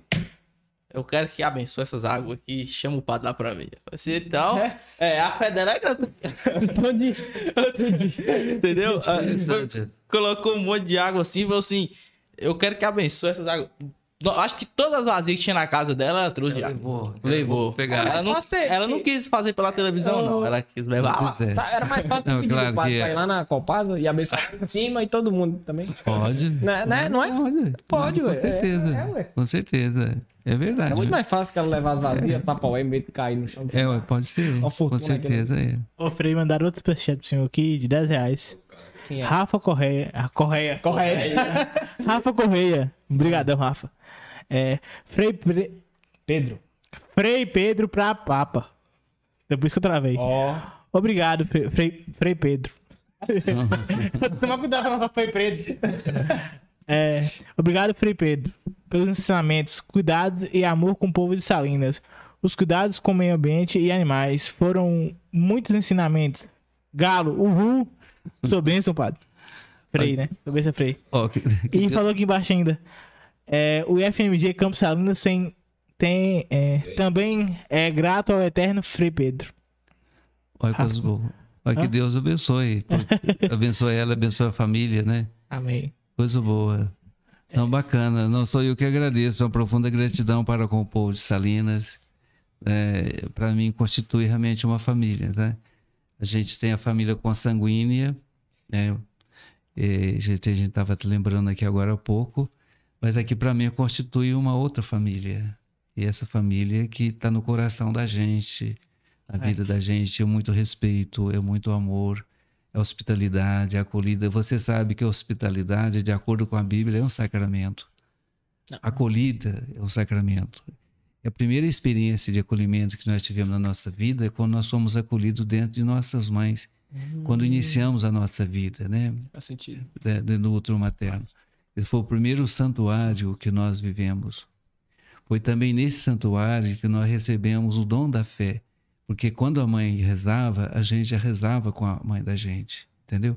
É uma beleza para a nossa vida quando nós podemos, fazer esse processo, esse, esse processo de voltar um pouco na nossa vida, retomar essa história. Se hoje eu tenho fé, olhe para você ver onde foi a origem desta fé. Onde originou esta fé? Dentro de minha mãe, com certeza. E o profeta Isaías vai de, é, capítulo 49, versículo de 1 a 9, vai dizer isso para nós. Antes que a gente nascesse, Deus já nos conhecia. Antes de que a gente viesse a esse mundo, Ele já tinha nos consagrado. Por que, que Ele tinha nos conhecido? Porque nossa mãe já ab- abriu o coração a Ele através da oração. Então, por isso é muito importante eh, essa pergunta, essa indagação. E, por exemplo, dizer assim, Povo Salinas, onde a gente nutriu muitas raízes daqui profundas de respeito, de amor, de atendimento a essas pessoas, visitando as pessoas idosas, doentes também, os contato no presídio, que é uma situação muito sofrida dessa população carcerária, né, de suas famílias, como também das vítimas.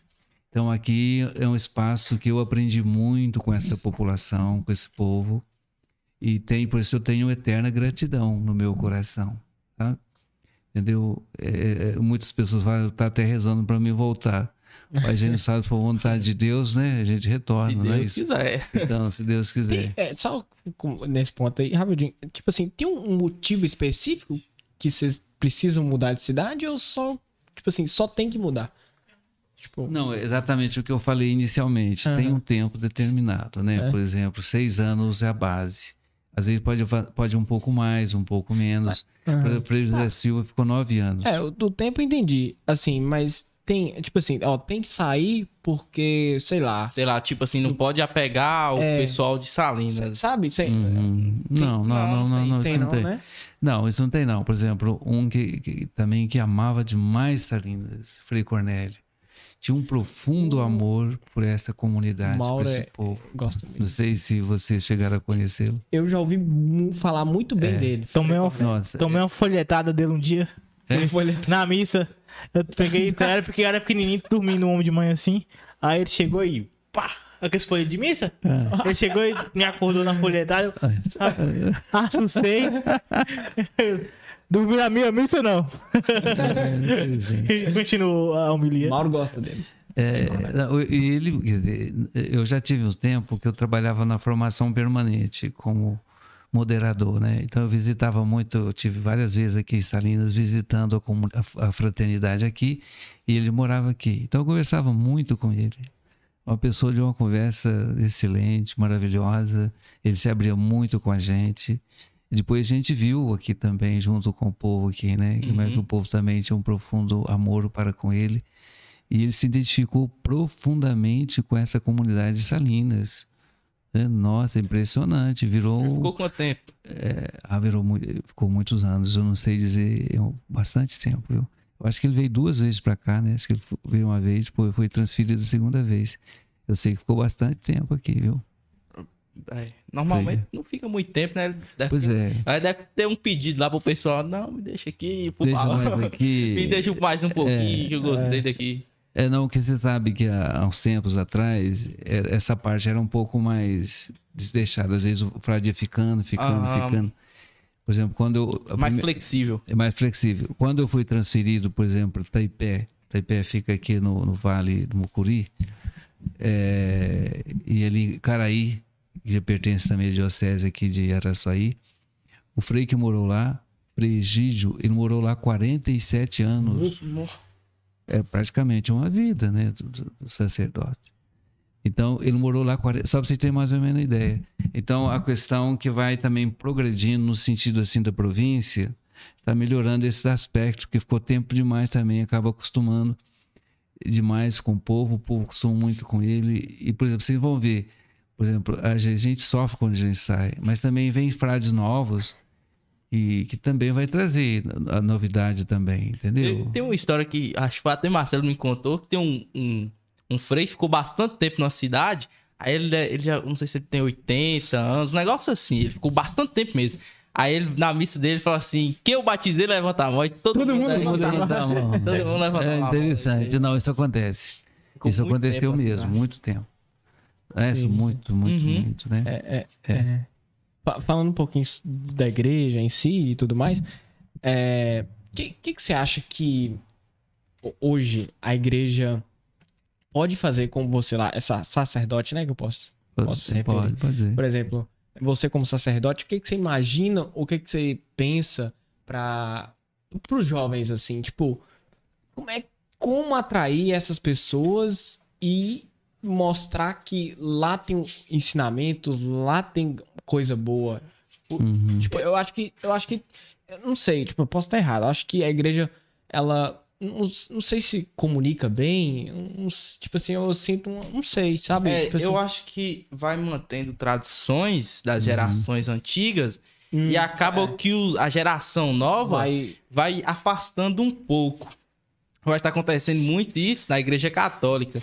tá? Essa parte dos jovens, eu acho que ela focou um pouco mais, Uhum. minha visão. ela focou um pouco mais na no pessoal que já tá, o pessoal, Uhum. e esqueceu um pouquinho dos jovens, porque É. normalmente não tem muito, tipo, não é evento, é Tipo, Tipo- a- a- sei lá, alguma Tipo- uma isca, assim, pra atrair. É, pra atrair, mas que é uma coisa mais, tipo, que o pessoal faz nas outras igrejas, tipo, acampamento, sei tipo alguma é, coisa um- assim, é, tipo um acampamento, isso, tipo- vai pra algum lugar fazer uma coisa diferente, vai pro, pro Que sítio. é uma coisa comum. É uma coisa que, é, que atrai mais o jovem do que ele Só a ir missa. pra igreja. Quando, ele, quando atrair o jovem pra esses lugares Aí e mostrar pra ele é o que é, é o- Uhum. sabe? Mostrar realmente que ele, se, ele vai se interessar, interessar muito mais fácil, porque ele já vai com a mente mais aberta, mais fácil. Porque ele, ele ir na igreja, a, talvez até obrigado, a, vai ter que ir na igreja. Normalmente as mães falam isso, tem que tal. Chega lá, ele já vai com a mente mais fechada. Ele já chega lá e fala assim, não, eu Eu quero ir tô aqui- embora, eu eu quero que a missa acaba logo. Se você atrair, se você levar o jovem por vontade própria, eu acho muito mais fácil as próximas gerações. Eu, é tipo aumentar mais o. o, o- É, Cadinho citou ali, por exemplo, até o EAC, tem Uhum. outros programas, mas assim, o que, que o senhor é, acha disso? O que, que o senhor acha que Não. sei lá, a igreja deve acompanhar de certa forma, sem abandonar Não, tradições? eu acho que a análise que vocês estão fazendo, o diagnóstico que vocês estão fazendo está correto.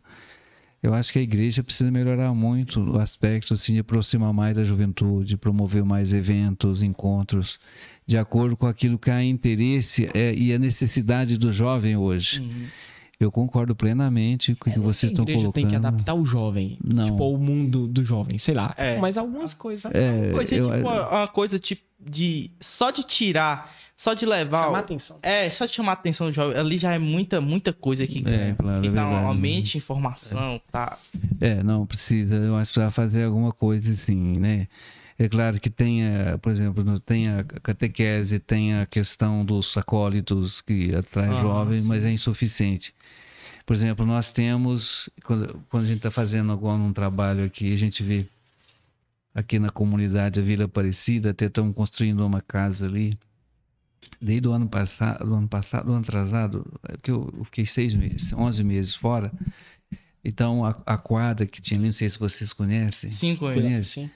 Aquela quadra ficou parada, ficou assim toda abandonada. E o jovem indo ali jogar mesmo com aquela situação ali, né? Agora, então, nós em contato com o secretário de esporte, então aí reunimos e já até já mandou arrumar a É, quadra. eu moro lá perto, eu posso falar que a quadra do Vila Aparecida É. tava tendo. Eles colocaram até luz, teve uma época que colocaram luz, pintaram. Uhum. Aí tinha um, um pessoal lá que organizava, tava tendo treino. Eu mesmo já treinei lá tal. Já joguei bastante. Só que quando esse pessoal saiu da organização, Meio que meio é, desandou, que tava ficando. Deixava a luz, às vezes deixava a luz a noite inteira acesa. Hum, E tava indo, atraindo muito usuários de droga pra lá. uhum. Até mesmo a polícia já tava indo lá direto e tal. Aí a prefeitura foi e cortou a luz. Por, por, por isso, cortou. Porque tava acontecendo isso. esse- Eu acho que com a, se, eles, se a prefeitura for lá e reformar, só reformar e deixar, eu acho que no Vai, começo não vai estar normal, mas depois vai virar bagunça. Eu acho que se a prefeitura não dá uma atenção especial, pra, não é só do Vila Aparecida, para a todas as quadras do bairro, dá uma atenção. Tem um. Como ele, vê que o, o pessoal do. que Meio que o líder da, do, do, do bairro fala assim: ó, organiza isso. Às vezes tem uma, uma pessoa que quer. Organiza isso aqui, vai ter. Você dá um treino pros meninos, pros jovens e tal. Você vai desligar a luz e tranca o, o, o padrão. Padrão. Eu acho que seria só deixar um cara na organização É. pra não ter bagunça. O cara ir ali, dar ele. Pode dar até um salário, alguma coisa assim. O cara ali, entrou poeira, dá uma varrida na quadra, organiza, liga a luz, tem horário, desliga. Eu acho que isso é muito organização. Eu acho que dá bem melhor e conserva também. É aquilo que a gente falou no início aqui, que você- a gente tava comentando sobre a mineradora e tudo mais. Eu acho que tá muito no imediatismo. Tipo assim, ah, não, beleza, tá quebrado, vamos arrumar e, e nunca mais E esquece. deixa, não pensa a longo prazo. E com relação à igreja, eu penso que dá, não sei se dá- daria certo, tipo, é, figuras da igreja. é, não, não é que as figuras teriam que estar lá, mas, tipo assim, quando possíveis, por exemplo, nas escolas, é, em alguns momentos, em alguns lugares onde os jovens frequentam, sabe? Uhum.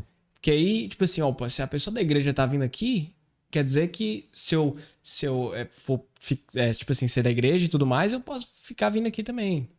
Tipo, não sei se você pegou o raciocínio, Não. tipo... Mas eu peguei, mas Não, tipo assim, pra- Não, é interessante mesmo. Acho. É, agora, então, só voltando à questão dos primeiros contratos que tivemos com, é, com o coordenador do, do Uhum. esporte, né? Então, exatamente para organizar nessa linha que você está falando. Ter alguém responsável, organizar. Conversamos Ah. bem com o grupo ali. Então, o que que acontece? Quer dizer, parece que os jovens se tornam invisível para o poder público e também para a igreja. Por isso que é interessante essas conversas.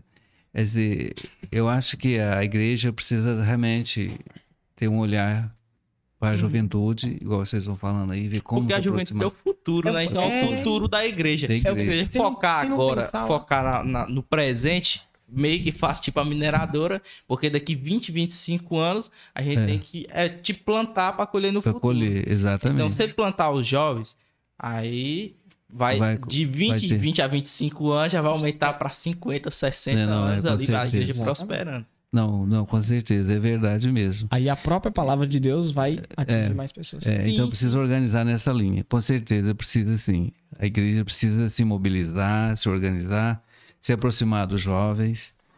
E a igreja ter o rosto jovem. Eu acho que é muito importante mesmo, né? Agora o Papa Francisco está propondo aí a proposta da- de uma igreja sinodal.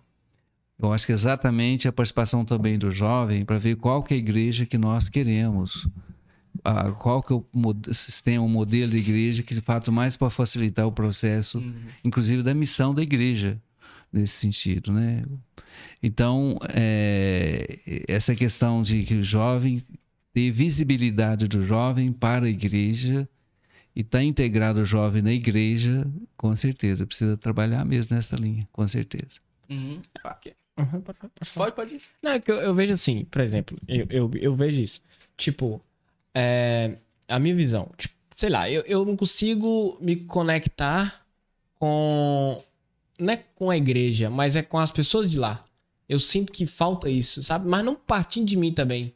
Tipo assim, eu não consigo. Tipo assim, se, talvez se tivesse mais é, pessoas ali ligadas ao meu meio, não sei. Tipo assim, minha, minha família é, é Talvez, religiosa e tal. talvez o que nós falamos, o uso da tecnologia já dá Uhum. pra aproximar você tá do vendo? pessoal do lado de Entendeu? dentro. É. O uso da tecnologia que vai aproximar mais. É. Porque normalmente. Se eu estivesse a- vendo aqui alguma coisa. É, sim, sim. Não, isso é verdade mesmo. é. É. Você tem razão. É, é, é, agora, fugindo um pouquinho do assunto, falando mais assim, voltando para a questão de Deus em si. É, é, como, como eu sei que Deus tá influenciando minha vida? Tipo, da sua percepção. É, é, tipo assim, é, tipo, como é que eu di- diferencio? Tudo bem que se as coisas estiver tudo, tudo dando bem ali, tudo dando certo, tudo prosperando, o- obviamente é um indicador fortíssimo que Deus tá te ajudando ali. Tipo, apesar do seu esforço e tal. Mas e quando tá tudo ruim? Tipo, Já, não sei se já parou pra pensar isso, que eu, eu, eu penso nisso, tipo assim, será que Deus tá me ajudando agora? Será que Deus é muito bom ou é muito ruim comigo? É, entendeu? Tá. Eu, eu fico pensando nisso. Tipo assim, o que, que senhor acha Tipo, disso? eu vi o, o do cara mesmo que sofreu vários acidentes. Aí ele, um, um acidente, ele quebrou o maxilar, um acidente. Aí É teve na, no- Aí ele sobreviveu, normal. Outro acidente, ônibus é, passou por cima da perna dele. É, é Junior? Não, não é Junior. Não é não, não é não. É um atleta parado. Pa? Paralímpico. Pa, para, Paraolímpico. Oli- É. Aí depois passou um ônibus na perna dele, ele sobreviveu. Depois ele bateu a 100 km numa, numa árvore, ele sobreviveu e no final ainda caiu um raio nele. É isso aí, é isso aí. Aí ele sobreviveu. Aí, aí aí, o pessoal faz essa pergunta pra ele: Deus é muito bom ou muito ruim com você?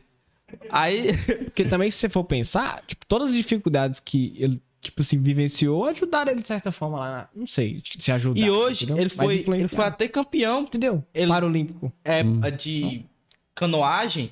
O pai dele pegava, amarrava. uma- ele não te perdeu os movimentos das pernas, Ah. amarrava ele nu- numa corda e jogava dentro do rio. Hum. Tipo, ele se virar lá dentro. Aí com isso ele foi ganhando força no braço. Aí ele apaixonou pela Foi canoagem. organizando. E, e ele era, ele queria ser peão de rodeio pra viajar o mundo, que era o sonho dele. Ah, Que ele falou que só conhecia os Estados Unidos e só. Pra ele, para o resto do mundo só tinha Estados Unidos. Aí ele conseguiu viajar o mundo inteiro sendo atleta. uhum. Eu achei isso muito, muito interessante. Mas o cara fala, será que Deus é muito bom ou muito ruim isso aí? Não, da vez, eu, por exemplo, é muito bacana a sua pergunta. E você veja bem como é que eu, o evangelho de hoje, por exemplo, né? Nossa, se alguém quer me seguir, renuncie a si mesmo, tome a sua cruz cada dia e me siga. Então veja bem, a questão da experiência com Deus não é só às vezes conforme eu penso, conforme eu planejo, conforme às vezes eu quero. né? Então cada, pegar a cruz cada dia é aquilo que é a diversidade, aquilo que é diferente.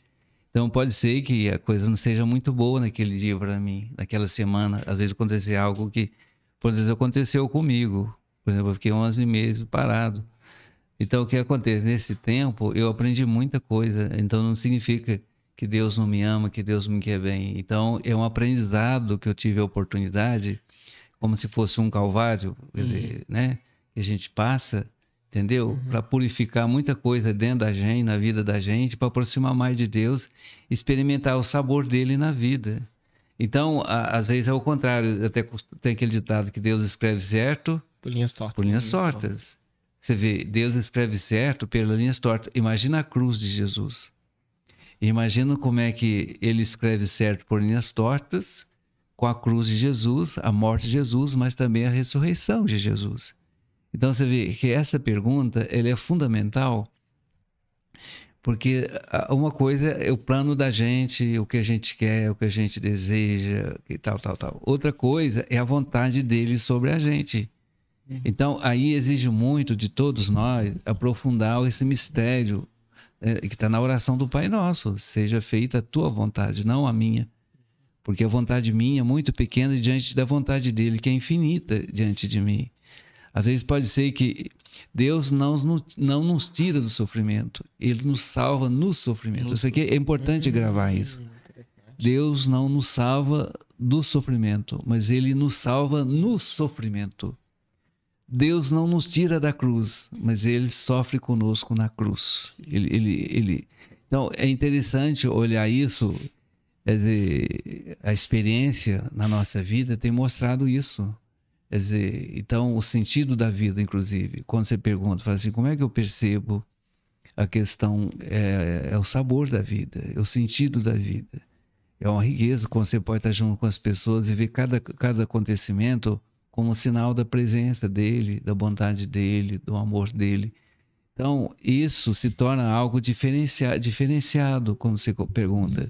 O que, que diferencia, por exemplo, a questão crer em Deus, alimentar a presença dele na vida, no dia a dia da nossa vida? Então, para mim é isso que eu posso ver no- em você, no- na, sua, na sua vida, quer dizer, no seu interesse, inclusive do programa, de estar levando esse programa ao ar, quer dizer, é uma ação de Deus. Quer dizer, tem quantos jovens destruindo a vida na, na- na- na- na- nas drogas, se, se- se- então. né? e você está aí nessa luta. Então, isso é sinal de Deus, é ação de Deus. Quer dizer, é um bem-estar para você, mas também para comunicar isso para as pessoas. Isso é uma bênção. Entendeu? Então, como, por exemplo, eu posso ver isso como ação de Deus e ver nisso o sentido de Deus para a vida de vocês e para a minha vida também. Entendeu? Então, assim, no nosso cotidiano, o que faz a diferença, a meu ver, é isso. No meu relacionamento comigo mesmo, no meu relacionamento com os outros, no meu relacionamento com a natureza, é que eu vou começar a vivenciar o diferencial de ter de alimentar a presença dele comigo. Entendeu? Sim, sim, sim. Não sei se Não, eu, respondeu? eu, eu consegui. Respondeu. Sim, Como, como é ficar fora, assim? Foi sete meses, 11 meses? 11 meses. Mas você ficava com vontade, nossa, eu tô com saudade de subir. Claro, né? muito. Tá. Muita E saudade. saudade né? do pessoal, Monte, saudade. Ah, É, será que eu vou conseguir Saudade de voltar? assim, Não, eu pensava "Uhul". assim, será que eu vou Uhul! Será que eu vou conseguir voltar? Né? Pensar assim no quarto, né? Agora, por exemplo, a gente tá arrumando as coisas para ir embora, né? Isso assim é um- uma coisa muito boa, porque se, se machuca a gente, dói a gente, com saudade já de ficando povo, mas de outro lado tem isso também. Tem isso que Deus permitiu que eu pudesse retornar, estar junto com a população, estar junto com o povo aqui, E continuar a celebrar, missão. e continuar a missão, poder arrumar as coisas, porque a situação que eu passei, por exemplo, nesses 11 meses, de dor, de sofrimento, sendo cuidado por mãos de outras, que eu peço muito a Deus, pensar pela mão de médicos, pelos enfermeiros, cuidadores. Quer dizer, toda noite eu tinha cuidador lá comigo, entendeu? Então é uma beleza a gente ver. Por isso, isso em- embora é, eu passei por essa situação, mas de outro lado aprendi muito a humildade, a se colocar nas mãos dos outros. Até hoje, por exemplo, o Frei que ajuda a preparar o remédio para mim tomar, né? Então toda vez que eu vou pegar o remédio para tomar, eu lembro do cuidado que ele tem em separar o remédio para mim tomar. Então desperta muita coisa boa no coração da gente, na vida da gente, entendeu? Então como se fosse a transcendência. Você sabe que a transcendência é o amor. O amor transcende. É, o amor transcende. Então, toda vez que você alimenta o amor na sua vida, então o amor é que transcende tudo na nossa vida, né? E esse amor, sobretudo com Jesus Cristo, o amor incondicional, ele viveu a sua entrega totalmente, generosamente por todos nós, entregando a sua vida na cruz. Então, aí, por exemplo, quando a pergunta anterior também, que veio a tua resposta aqui para nós, quer dizer, aprendemos muito com Jesus, desde a humildade do nascimento, no presépio, em Belém, depois todo o processo de obediência aos pais, depois o aprendizado, o ministério dele, a rejeição que ele sofreu, a cruz, o calvário, a morte, mas também a ressurreição. A ressurreição nada mais é do que o amor de Deus, o amor de Deus presente na vida de Jesus e a força e a luz do Espírito Santo. Então, eu creio que isso também a gente bebe nessa fonte, a gente toma nessa fonte, né? Da vida de Jesus Cristo, que é o Espírito Santo. Entendi. Então, acho que é um entendi. pouco esse, esse processo. É, é, antes da gente puxar para as perguntas, é, eu tinha um, um assunto assim para tocar que eu acho que é interessante falar sobre. Não sei se eu, se eu já ouviu, provavelmente já ouviu falar sobre o esoterismo, um conhecimento esotérico. Se, se, se eu já ouviu falar, sim, tipo assim, é porque é meio que acho que se eu não me engano foge assim a, a explicação é tipo existem conhecimentos que que tipo já- foram usados por muitas culturas, por muitos, muitas pessoas antes lá, desde o início de tudo. E, e, tipo, as pessoas tentam, de certa forma, pegar algumas coisas boas daquilo e, e colocar na vida cotidiana. Se eu- você acha que é possível isso? Tipo assim, sei lá, é, sei lá, um conhecimento sobre a água. Tipo, às vezes tem algumas coisas lá sobre a água que o pessoal pega, tipo assim, mas um lado, puxando pro lado espiritual para poder ajudar alguma coisa. Você acha que tem algumas coisas nesse sentido? Tipo, mas é bem sobrenatural mesmo, tipo, conhecimento esotérico. Ou se eu não. não- Não, acho Pu- pu- Você quer puxar um pouquinho o microfone? Não, pensa assim, Pode tu- puxar assim, ó. Você pode É, se você quiser puxar e escorar. aqui. Aí. Aí, vira um pouquinho. Isso. Não, porque eu penso assim, tudo aquilo que pode ajudar a melhorar a vida do ser humano, né, nós não podemos colocar como barreira ou preconceito Isso, exatamente. essas coisas, essas práticas, não, né? Entendeu? Então, tudo aquilo que ajuda o ser humano a se firmar, a se progredir, e sobretudo nesse âmbito da fé também, então é o que nós falamos anteriormente. Tem tanta coisa que destrói a vida do ser humano, né? Que arrebenta com a vida do ser humano. Exemplo, Então, então eu acho que aquilo pode ajudar, eu acho que tudo deve ser respeitado e abre-se um aprendizado é, para todos nós, né? Então, É, é porque eu, eu toquei nisso porque, tipo assim, por exemplo, o pessoal, é, sei lá, tipo, a hipnose é uma metodologia, uma técnica que foi desenvolvida uhum, e, tipo, o pessoal acha que é, sei lá, coisa sobrenatural. Mas, tipo, ela ajuda muito sendo Ajuda. usada da maneira O correta, pessoal não, sabe? é, ela vai no subconsciente, né? O pessoal não. Uhum. É, tipo assim, meio que. Não, é- o pessoal só acredita quando acontece com ele. É. Tipo, não, é É mentira. mentira, tá? Isso é coisa de. E, É e ela é usada pra curar até doenças. É, tipo, por exemplo, tem, tem casos hoje, se eu não me engano, nos Estados Unidos, que a pessoa faz cirurgia sem nenhuma anestesia. Só com processo de hipnose. Tem um, um, É, um método- um método O dentista do- que falou aqui. um método que é até comum. ah, todo lugar, que é o das escolas, que as professoras usam. Aí o menino chega assim, o professor, eu tô com dor de cabeça e tal. Ela, até uma professora já me comentou. Ela pega a água, fala assim: ó, tem remédio aqui, eu coloquei. Você to- toma água aí que tem um remédio. Aí, tipo assim, o aluno toma água pensando que tem um remédio. E depois de um tempo ele fala, professora, minha cabeça melhorou. É, é tipo. Não, pois é. É, tem várias Não, tem. coisas assim que, que eu acho que, que ajudam, mas ainda. a- a- tanto o pesso- da pessoal da igreja também, tipo, Uhum. eu não sei se é por falta de conhecimento ou, ou se é a crença, não sei, tipo assim, se tá impedindo Uhum. mesmo, sabe? Tipo, eu acho que, que tem coisas boas, muito, muito boas no mundo ainda que dá pra gente usar. Pro Não, com certeza e tem. É, não, é, não é Eu- tudo mal também, né? Tipo, Não, não é eu acredito também, sabe? É. Eu acredito que tem muita coisa que, a- que, que aprendemos nessa linha, sabe como? sim. Pode ser usada. Que, por exemplo, quando você fala a questão da, da água, tem remédio, por exemplo, né? Então, a- é como se imaginasse, quando Jesus curava uma pessoa, ele dizia, a tua fé te curou, a tua fé te salvou. Exatamente. Então, a intensidade, como ele coloca a fé, às vezes tomando um copo d'água, então faz a diferença. Pode é fazer a isso, é a diferença. fé. É a A fé. fé. Ele bota- fala assim, ele bota fé É. que, que aquela água vai curar É. ele. Ele cura. Exatamente. É.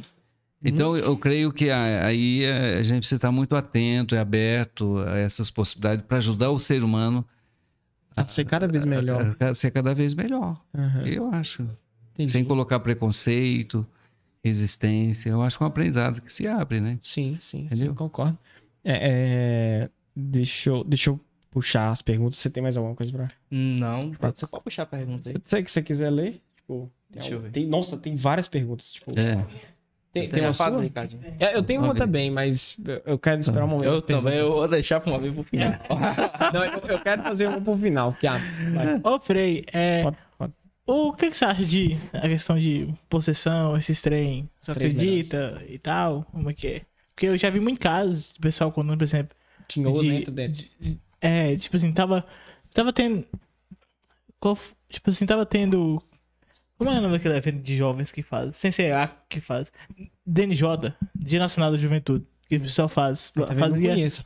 fazia lá, hã? Hipnose? Não, não, não é questão de hipnose. É, o pessoal faz esse trem, aí tava tendo algum um pregador lá pregando e tal.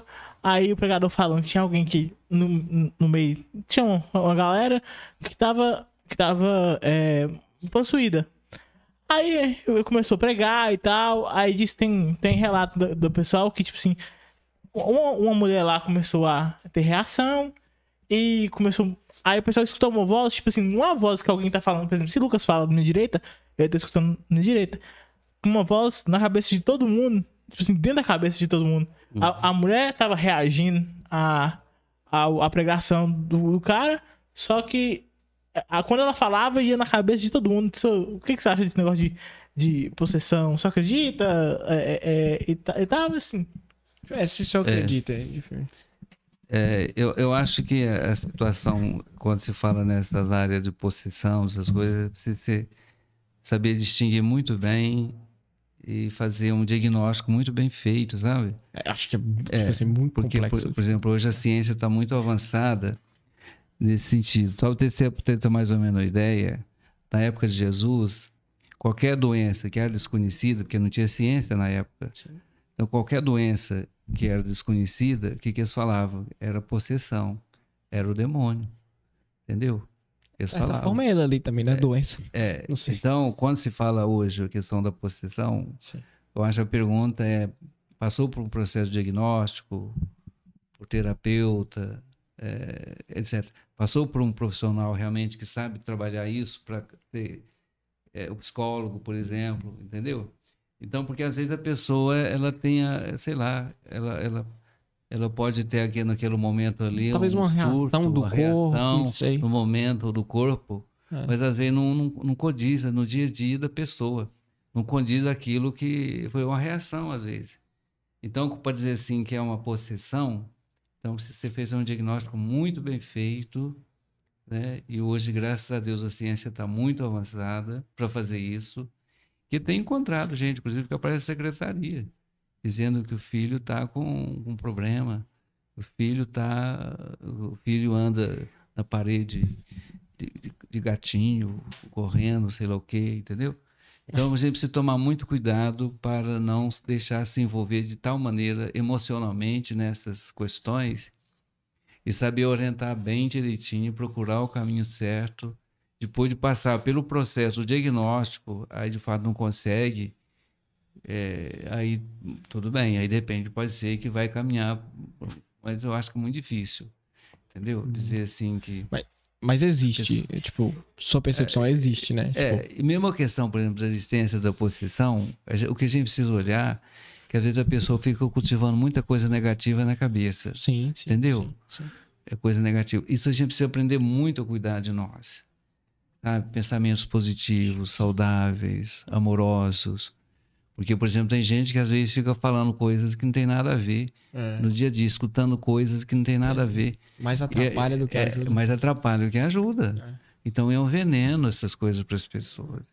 Então, é isso, vou dizer, com o passar do tempo, é como se a pessoa ficasse possessa dessas coisas que vai juntando. Eu- como se fosse uma lixeira. A pessoa vai colocando lixo dentro de si e aceitando essa lixeira. E hoje- uma hora ela enche. É, hoje, por exemplo, há muito estímulo de ódio, por exemplo. Esse é um cuidado muito grande que precisamos ter na, na sociedade. Né? Hoje existem as correntes que estimulam ódio, né? ódio contra isso, contra aquilo. Sim. É, ontem, ou, ou continua o ódio contra o PT, ódio contra a Globo, ódio contra. Muito cuidado com isso, porque se a gente não cuida disso, acaba entrando no caminho da possessão. A pessoa fica, ela fica possessa com essa história, sabe como? De ficar assimilando essa negatividade e de repente ela não dá conta. Entendi. E aí começa um surto, entendeu? E até mesmo a questão de perigoso, até a questão da violência, né? de tirar a vida dos outros, etc, etc. E a perigoso, eu acho Bem- muito perigoso essa coisa. Bem complexo. Bem complexo. Qual a opinião do senhor sobre. Tem muita galera que teme a morte. Qual a opinião do senhor sobre a, a pós-vida? Que tem muita galera que tem dúvida, o que, que acontece pelos estudos do senhor, obviamente. O que você acha que vai ter depois? O que, que pode esperar da gente? Óbvio que ninguém nunca voltou pra falar. Mas sobre estudos da Bíblia, estudos do senhor, o que você acha que a gente pode esperar de uma pós-vida? de- A morte em si. Tem muita galera que teme a morte, tem medo, etc. A culpa, né? Não, você você fez uma outra pergunta muito importante que mexe com todo o sistema nosso, sistema é, do nosso ser, da nossa existência, né? Que todos nós que nascemos um Racional, dia vamos passar por isso. Se nós nascemos um dia nós vamos morrer, Sim. né? Eu vejo a questão não é medo dessa morte física propriamente, não, que nós vamos passar por ela. A questão nós vamos cuidar para não ter a, a outra morte que nos leva à à questão do pecado, a que nos leva no afastamento, é, o ódio, por exemplo, eu estou dizendo anteriormente. É, a questão, por exemplo, é, esse, foi, esse foi domingo, o dia desse próximo passado aí, São Paulo escrevendo suas cartas. Quem, é, se não acreditamos na ressurreição, é vã a nossa fé, não tem sentido. Então é muito importante essa pergunta, sobretudo para quem está nos acompanhando de casa, para alimentar esta fé, esta certeza na ressurreição. Né? E, tem os textos também evangélicos que vai dizer que o último inimigo que Jesus venceu foi a morte, a morte física. Entendeu? E, eh, só que após a morte, o que, que acontece? Vem a ressurreição, a resposta de Deus, a saída. Né? Porque, de acordo com o que nós acreditamos em Deus, tudo na nossa vida tem saída. Inclusive, essa é uma saída, a ressurreição. A- a- o que acontece após a morte é a ressurreição. Você pode ver que quando falamos assim no Êxodo, desde lá do Antigo Testamento, lá com Moisés, o êxodo, essa, êxodo é saída. O nascimento, quando nós nascemos, também é saída. Nós nascemos. Então, para certas culturas eh, religiosas, eh, não se fala morte, fala nascimento. Nasce para uma nova vida. Sim. Nós nascemos para uma nova vida. Agora, o que, o que nós precisamos cuidar é de ter uma vida harmoniosa conforme a vontade dele e a vontade de Deus, para que isso ocorra de acordo com a vontade dele, que aconteceu com Jesus Cristo, que acontece conosco também, a ressurreição. né? Porque essa, essa morte física, todos nós passamos por ela. Agora, essa outra morte que é perigosa, que a gente precisa cuidar, que não entrar por esse caminho que a morte, morrer no pecado, no ódio, desejo de vingança, essas coisas, inclusive o Evangelho do domingo vai dizer. Imagina o Evangelho dizer assim que nós somos chamados a perdoar os nossos inimigos. Imagina que coisa. Se você tem, imagina se você tem um inimigo. Como é que você imagina como perdoar o seu inimigo? É a condição para a salvação. Porque se eu não perdoo, ele que vai continuar dominando a minha vida. E às vezes o inimigo não é aquele que está fora. Às vezes o inimigo é aquele que está dentro. O ódio, a vingança e a autossuficiência, Rancor. rancor, etc, etc. Verdade. Então você veja bem e que Jesus da cruz, quando ele está lá no momento final da vida dele, o que que ele faz? Pai, perdoai-lhes, porque eles não sabem o que fazem. Olha como é que é a abertura, saída para a ressurreição. Perdão. O perdão é a saída para a nossa ressurreição. Então, nesse sentido, eu digo para vocês e digo para todos que estão nos acompanhando: não precisa ter medo de morrer. Não precisa ter medo de morrer.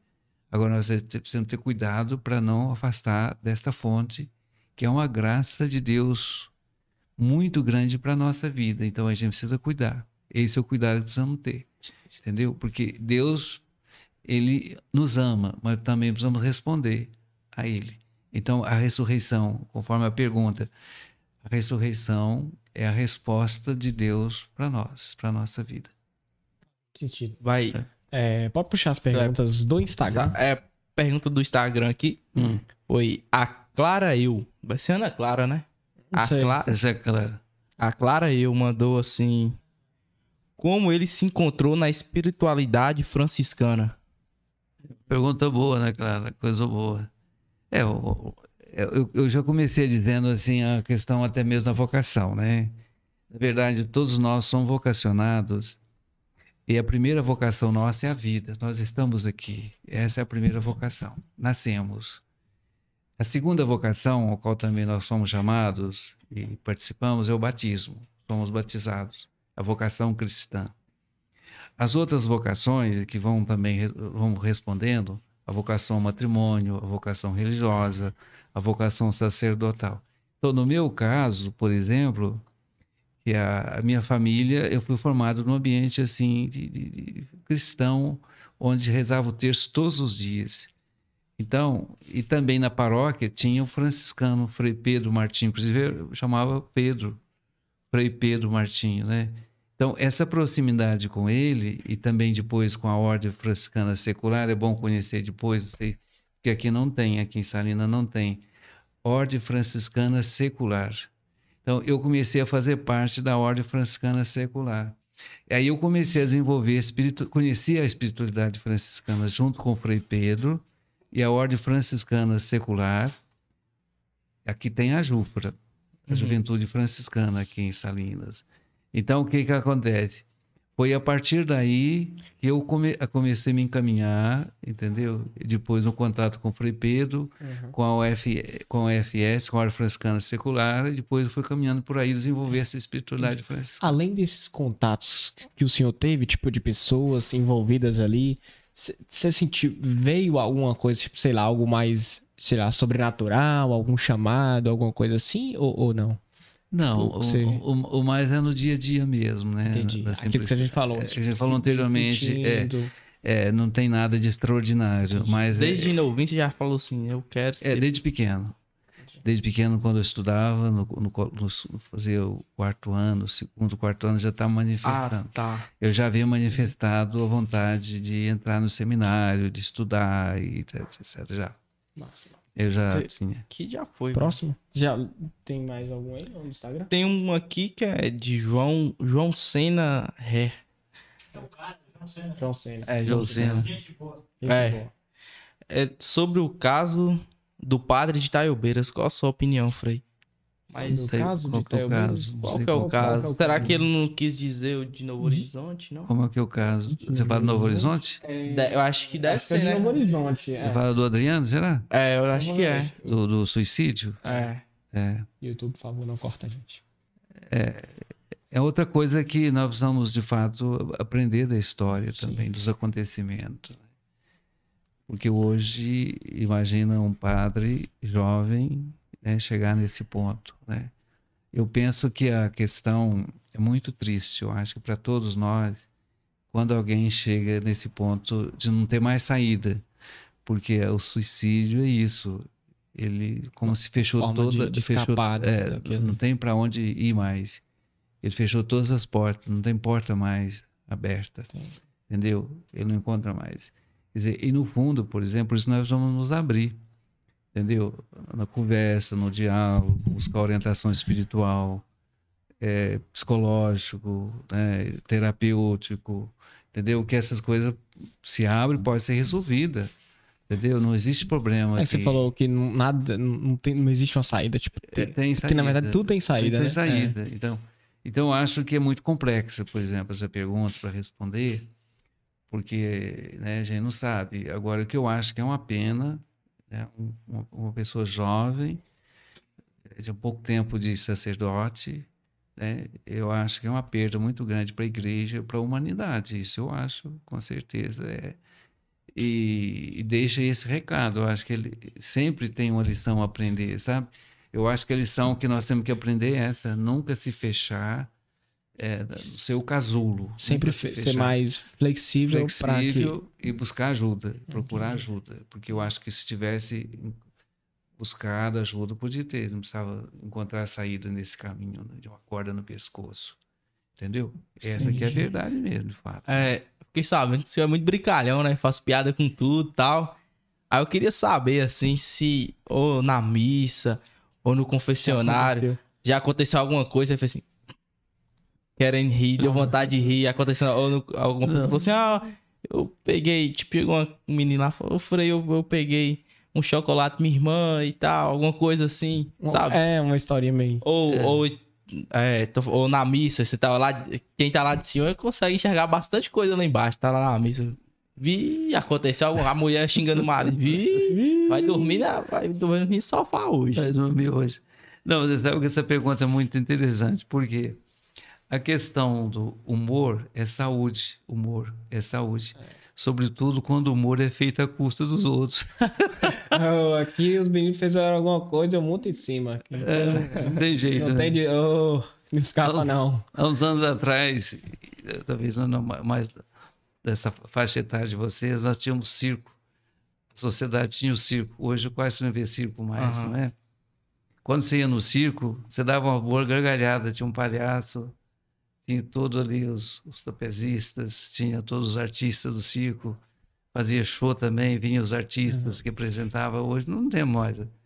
A televisão ocupou esses espaços, não é? É. É, então, muitas vezes na nossa vida, a gente tem que servir um pouco de palhaço, né? É, A gente tem que começar a fazer as brincadeiras. É, então, o humor, inclusive o Papa esse dia estava falando, realmente.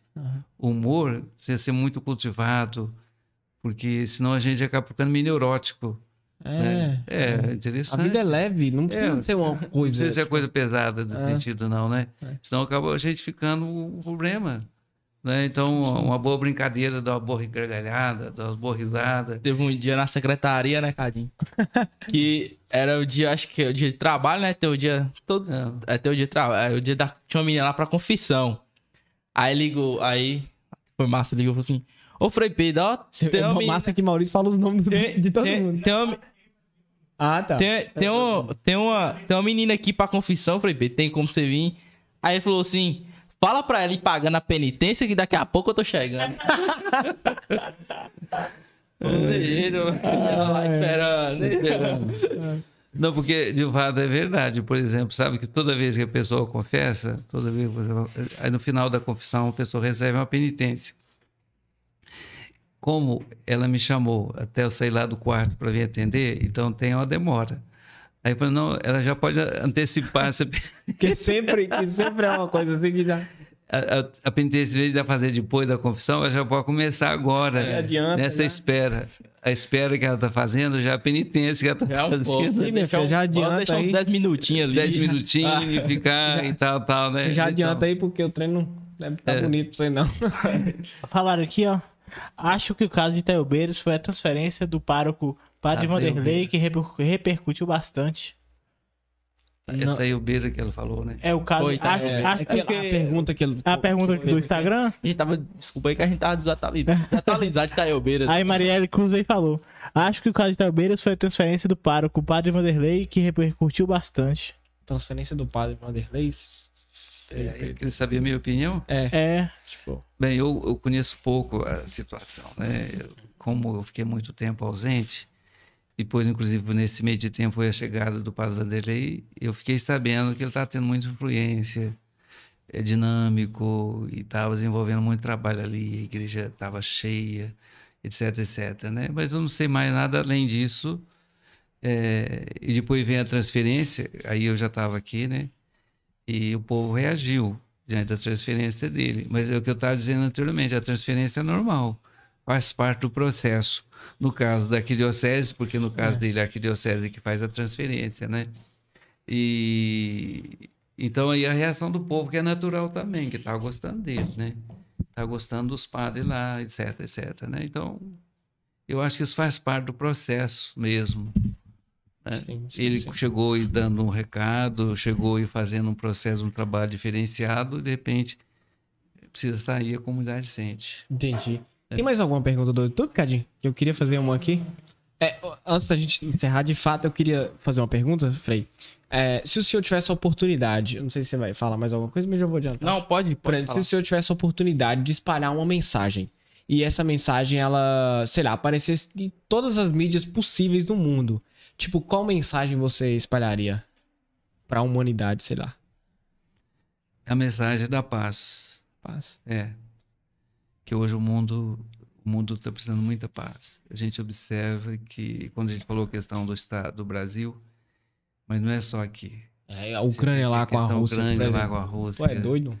E o- 150 mil tropas lá? É, pois é, e a, a palavra a palavra geradora de vida que eu acho que é a paz. Eu acho que o mundo hoje precisa de paz. Interessante. E a questão, por exemplo, de que a paz é a condição básica do ser humano de obter saúde, de obter qualidade de vida, de obter, inclusive, poder sonhar com algo melhor para a vida das pessoas, né?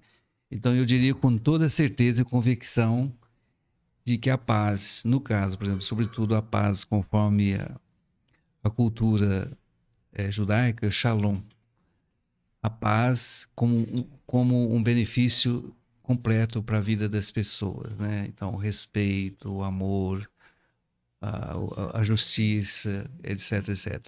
Então, eu diria com toda a convicção do meu coração que a paz, eu acho que o mundo hoje precisa e que se todos nós estivéssemos colaborando, por isso na hora da missa, por exemplo, quando vai fazer aquela oração após a, o Pai Nosso, é a oração pela paz. E veja o que Jesus fala no sermão, na- nas bem-aventuranças. Bem-aventurado aquele que promove a paz.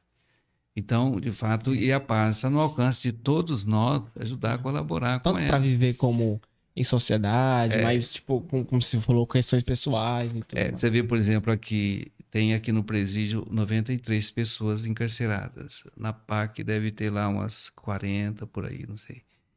Então você vê, olha como é que a questão da violência, a violência arrebenta com a vida das pessoas. Se pensar nas vítimas, por exemplo, de- desse problema aí.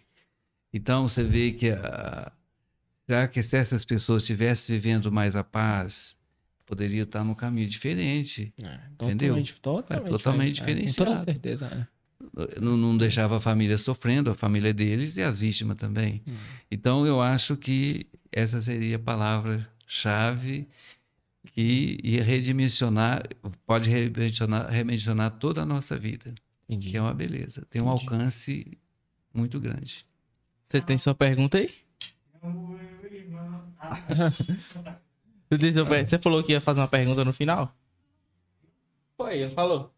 Acho que falou, mas Ah, é. não Não, não, já. fazer. E, e- e se os. A gente, a gente sempre pergunta aqui nos programas é, se você tivesse aqui no lugar nosso, quem você acha que é, é, deveria estar aqui? Quem com você a gente? chamaria É, quem pra você gente? chamaria pra estar aqui Pra tá conversando aqui com a gente? Tipo, outros assuntos que o senhor acha que é pertinente pra sociedade, pra espiritualidade. Outra pessoa, você acha legal tá aqui, tá? sabe? pra- Isso. É, eu acho que, por exemplo, pastor, vocês se convidaram? Pastor? Pastor, a- ainda não, mas nós vamos, É, atrás. Tipo, Eu sugeria eh, representante, representante da igreja evangélica, uhum. Né? É, eu acho que a questão da educação à escola é muito interessante ter alguém É. aqui. Eu acho que a da, da faculdade aqui é uma riqueza para Salinas, a região aqui tem o instituto. Né? Eu convidar alguém do instituto ou, ou da, da, da, da rede da rede de educação. né? Eu acho que seria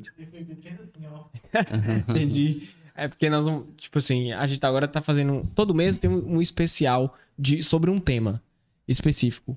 Aí a gente é, é, seleciona um tema, ou a galera escolhe, manda pra gente e tal, que nem o mês passado a gente já começou a fazer. Tipo assim, a especial de academia, sobre a saúde do Saúde corpo da mesmo, academia. saúde da academia e tal. Como é um atleta da academia. É. Foi mais ou menos. É, aí, tipo assim, os próximos. Aí nós já tava programando pra fazer, dá até um spoiler aqui, sobre a- os professores, sobre essa- esse lado mais acadêmico.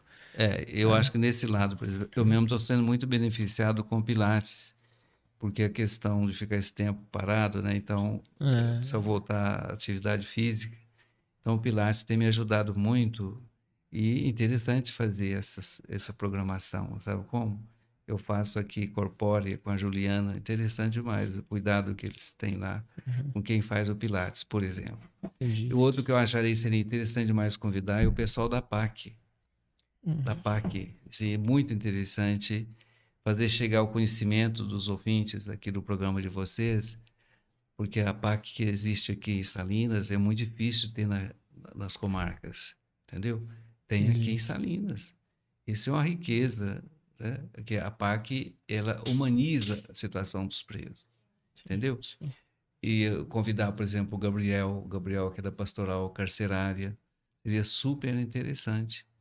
Do, do, do, da PAC seria o Caetano, né? O Caetano, que é o presidente da, da, da PAC. Entrou em contato, depois se quiser eu posso passar o contato, posso passar o contato deles para Sim, você estar convidando. Não, eu acho pô. que socializar É. essa, esses conhecimentos seria muito interessante e eu quero parabenizar vocês por estar puxando essa, esse trabalho, sabe? Esses veículos, meios de comunicação. Fazer chegar até as pessoas, às vezes, algo que no comum, no dia a dia, não tem. É, não tem. Né? As pessoas estão precisando de conversa, de na conversa. verdade. E assim, pra, pra gente prosseguir pro encerramento, é, suas considerações, você gostou do O que, que papo? você achou do papo? É, o que, que você eu achou? gostei.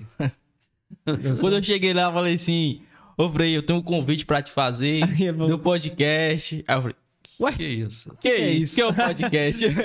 É, eu falei, o que, que é isso? Não sei, não, que eu não tinha conhecimento, né? Aham.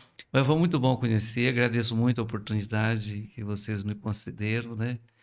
E faço voto que vocês possam progredir muito esse programa, abençoar muito a vocês, viu? E o histórico do Ruhu, você não perguntou, mas eu gostaria de. So- sobre o quê? O histórico do Ruhu, Uhul. Ah, tá. Uhul. É, pode, pode ficar à vontade um pra, pra gente fechar. É. porque o, o, o Ruhu, ele brotou nas águas. Que eu fazia hidroginástica lá em Jequitinhonha foi, na de- foi no início da 2002, 2004, 2005. Eu morei lá nove anos. Então foi no início da, da década. Acho que foi em 2002, 2003, por aí. Então, eh, a gente fazia a hidroginástica e tinha um grupo. Então lá a gente começou no movimento que a gente fazia em grupo. Então começou, uhul, uhul, e no movimento das águas, e todo mundo fazia junto, de forma bem harmonizada, aquilo ali. Então foi muito interessante. E depois eu fui descobrindo, aí na, a partir das águas, a questão da cultura indígena. Como é que os índios se comunicavam? Os índios se comunicavam. É. Uma tribo com a outra, né? um índio com o outro, de um jeito de se comunicar. Achei interessante. Então, o grito, né? E depois o pássaro. Aqui se conhece como a verdadeira, né? A- a- a- a- lá para nós, lá no sul de Minas, conhecemos como a pomba do ar. Aqui vocês conhecem como verdadeira. Verdadeira, é, né? mesmo, é. Ela Que ficou, é bem raro. "Uhul, uhul, uhul". É interessante porque, por exemplo, quando você sintoniza, você escuta, quer dizer, às vezes a gente escuta só aqueles passarinhos que canta bonito, mas escuta bem o pássaro. Escuta bem esse passo, a harmonia dele, o mantra que ele traz. É interessante demais. É por isso também que eu vou descobrir depois que a igreja, igreja escolheu o símbolo do Espírito Santo uma pomba, porque ela fica entre o céu e a terra. Interessante. Ela fica, ela chama a nossa atenção que nós não temos morada aqui permanente, mas nós somos chamados para a morada eterna. Muito então interessante. é interessante. Então o, pássaro nesse caso tem também a juriti que faz parte da mesma família, a rolinha, mas sobretudo a juriti é verdadeira. Então pode ser, você pode escutar que de vez em quando ela faz uhul, uhul, uhul, uhul, e é muito bom para nossos ouvidos. É uma terapia que acontece. E depois, no âmbito da fé, aí agora já uma interpretação teológica que eu fiz, o encontro de Maria com Isabel.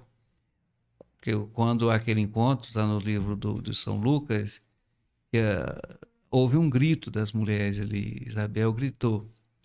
Quer dizer, eu imagino qual foi o tipo de grito que ela deu, que é o grito da fé. Uhul! Certamente, como é que foi aquele grito? E, e também é, é, tem toda uma, questão mais assim histórica da humanidade. Exemplo, quando você conquista alguma coisa, você fala uhul, Pois, pois é. né? É, tipo, Você pode, ver- exatamente, você pode ver no uma palanque. É uma comemoração, algo. A comemoração, Ah, você pode ver no palanque os Aham. artistas, Ah, uhul. dá um grito. Ah. Quer dizer, é a questão da sintonia, Isso. é a questão daquele elan naquela hora ali, uhul! É. É como se fosse, né, estamos juntos, Entendi. ou está fechado, assim. é- Na verdade, por exemplo, o amém que nós falamos na igreja é isso também, né?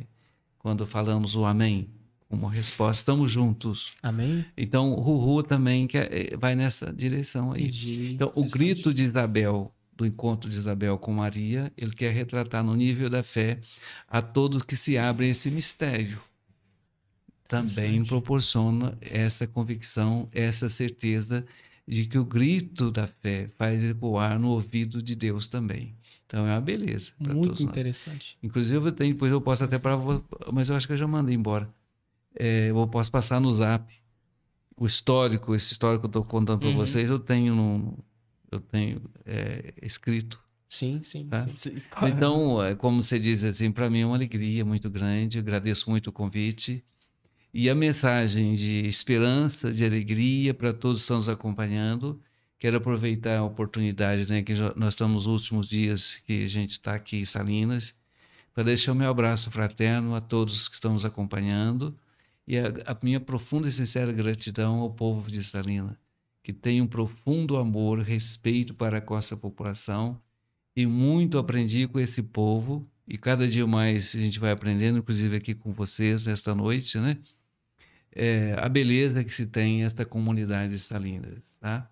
Então, gostaria de deixar o meu abraço fraterno, as bênçãos de Deus para vocês e para todos que estão nos acompanhando, na certeza também que eu levo a todos no meu coração e nas minhas orações, tá bom?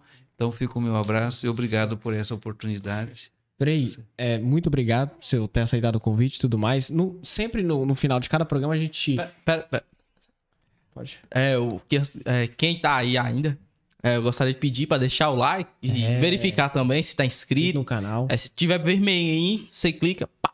Não pode deixar vermelho, não. Tem que escrever, se inscrever. É, que ficar cinza, ficar cinza. E o like também. Ativar o sininho É, também. é, ativar o sininho do lado. Pra quando a gente fazer outro, Outra outra, live. live, você vai ser notificado. Você vai, mais conversa boa. É isso aí. E quem quer eu no lugar de Lucas, digita um no chat aí. Gostei, gostei. Porque, assim, só pegando o contexto rapidinho aqui, porque, assim, não é só um, um- like, não é só uma inscrição. É, tipo assim, você tá dando, tipo assim, cara, vai lá e continua, faz mais. É um incentivo É um pra gente, incentivo sabe? pra gente. Você ajuda todo mundo que tem, tem aqui por trás disso.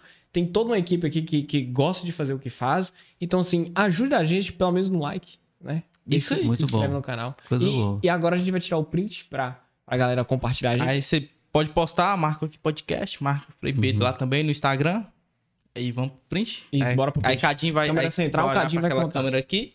Contar quantos segundos? mais na mesa. Contar, vai contar quantos segundos? Aí vai contar 5 segundos. Certo.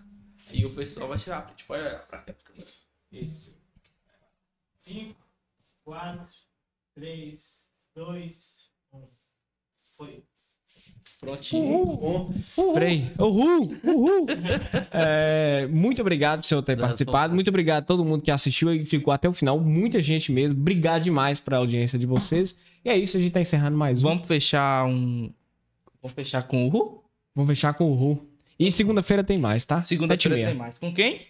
Com Flava Peterson. E ela é o quê? Ela é incrível. Não sei se vão acompanhar ela. Ela é incrível, cara. Ela é incrível. Ela é sensacional. Vamos aprender muito isso. com ela também. E um, dois, três e.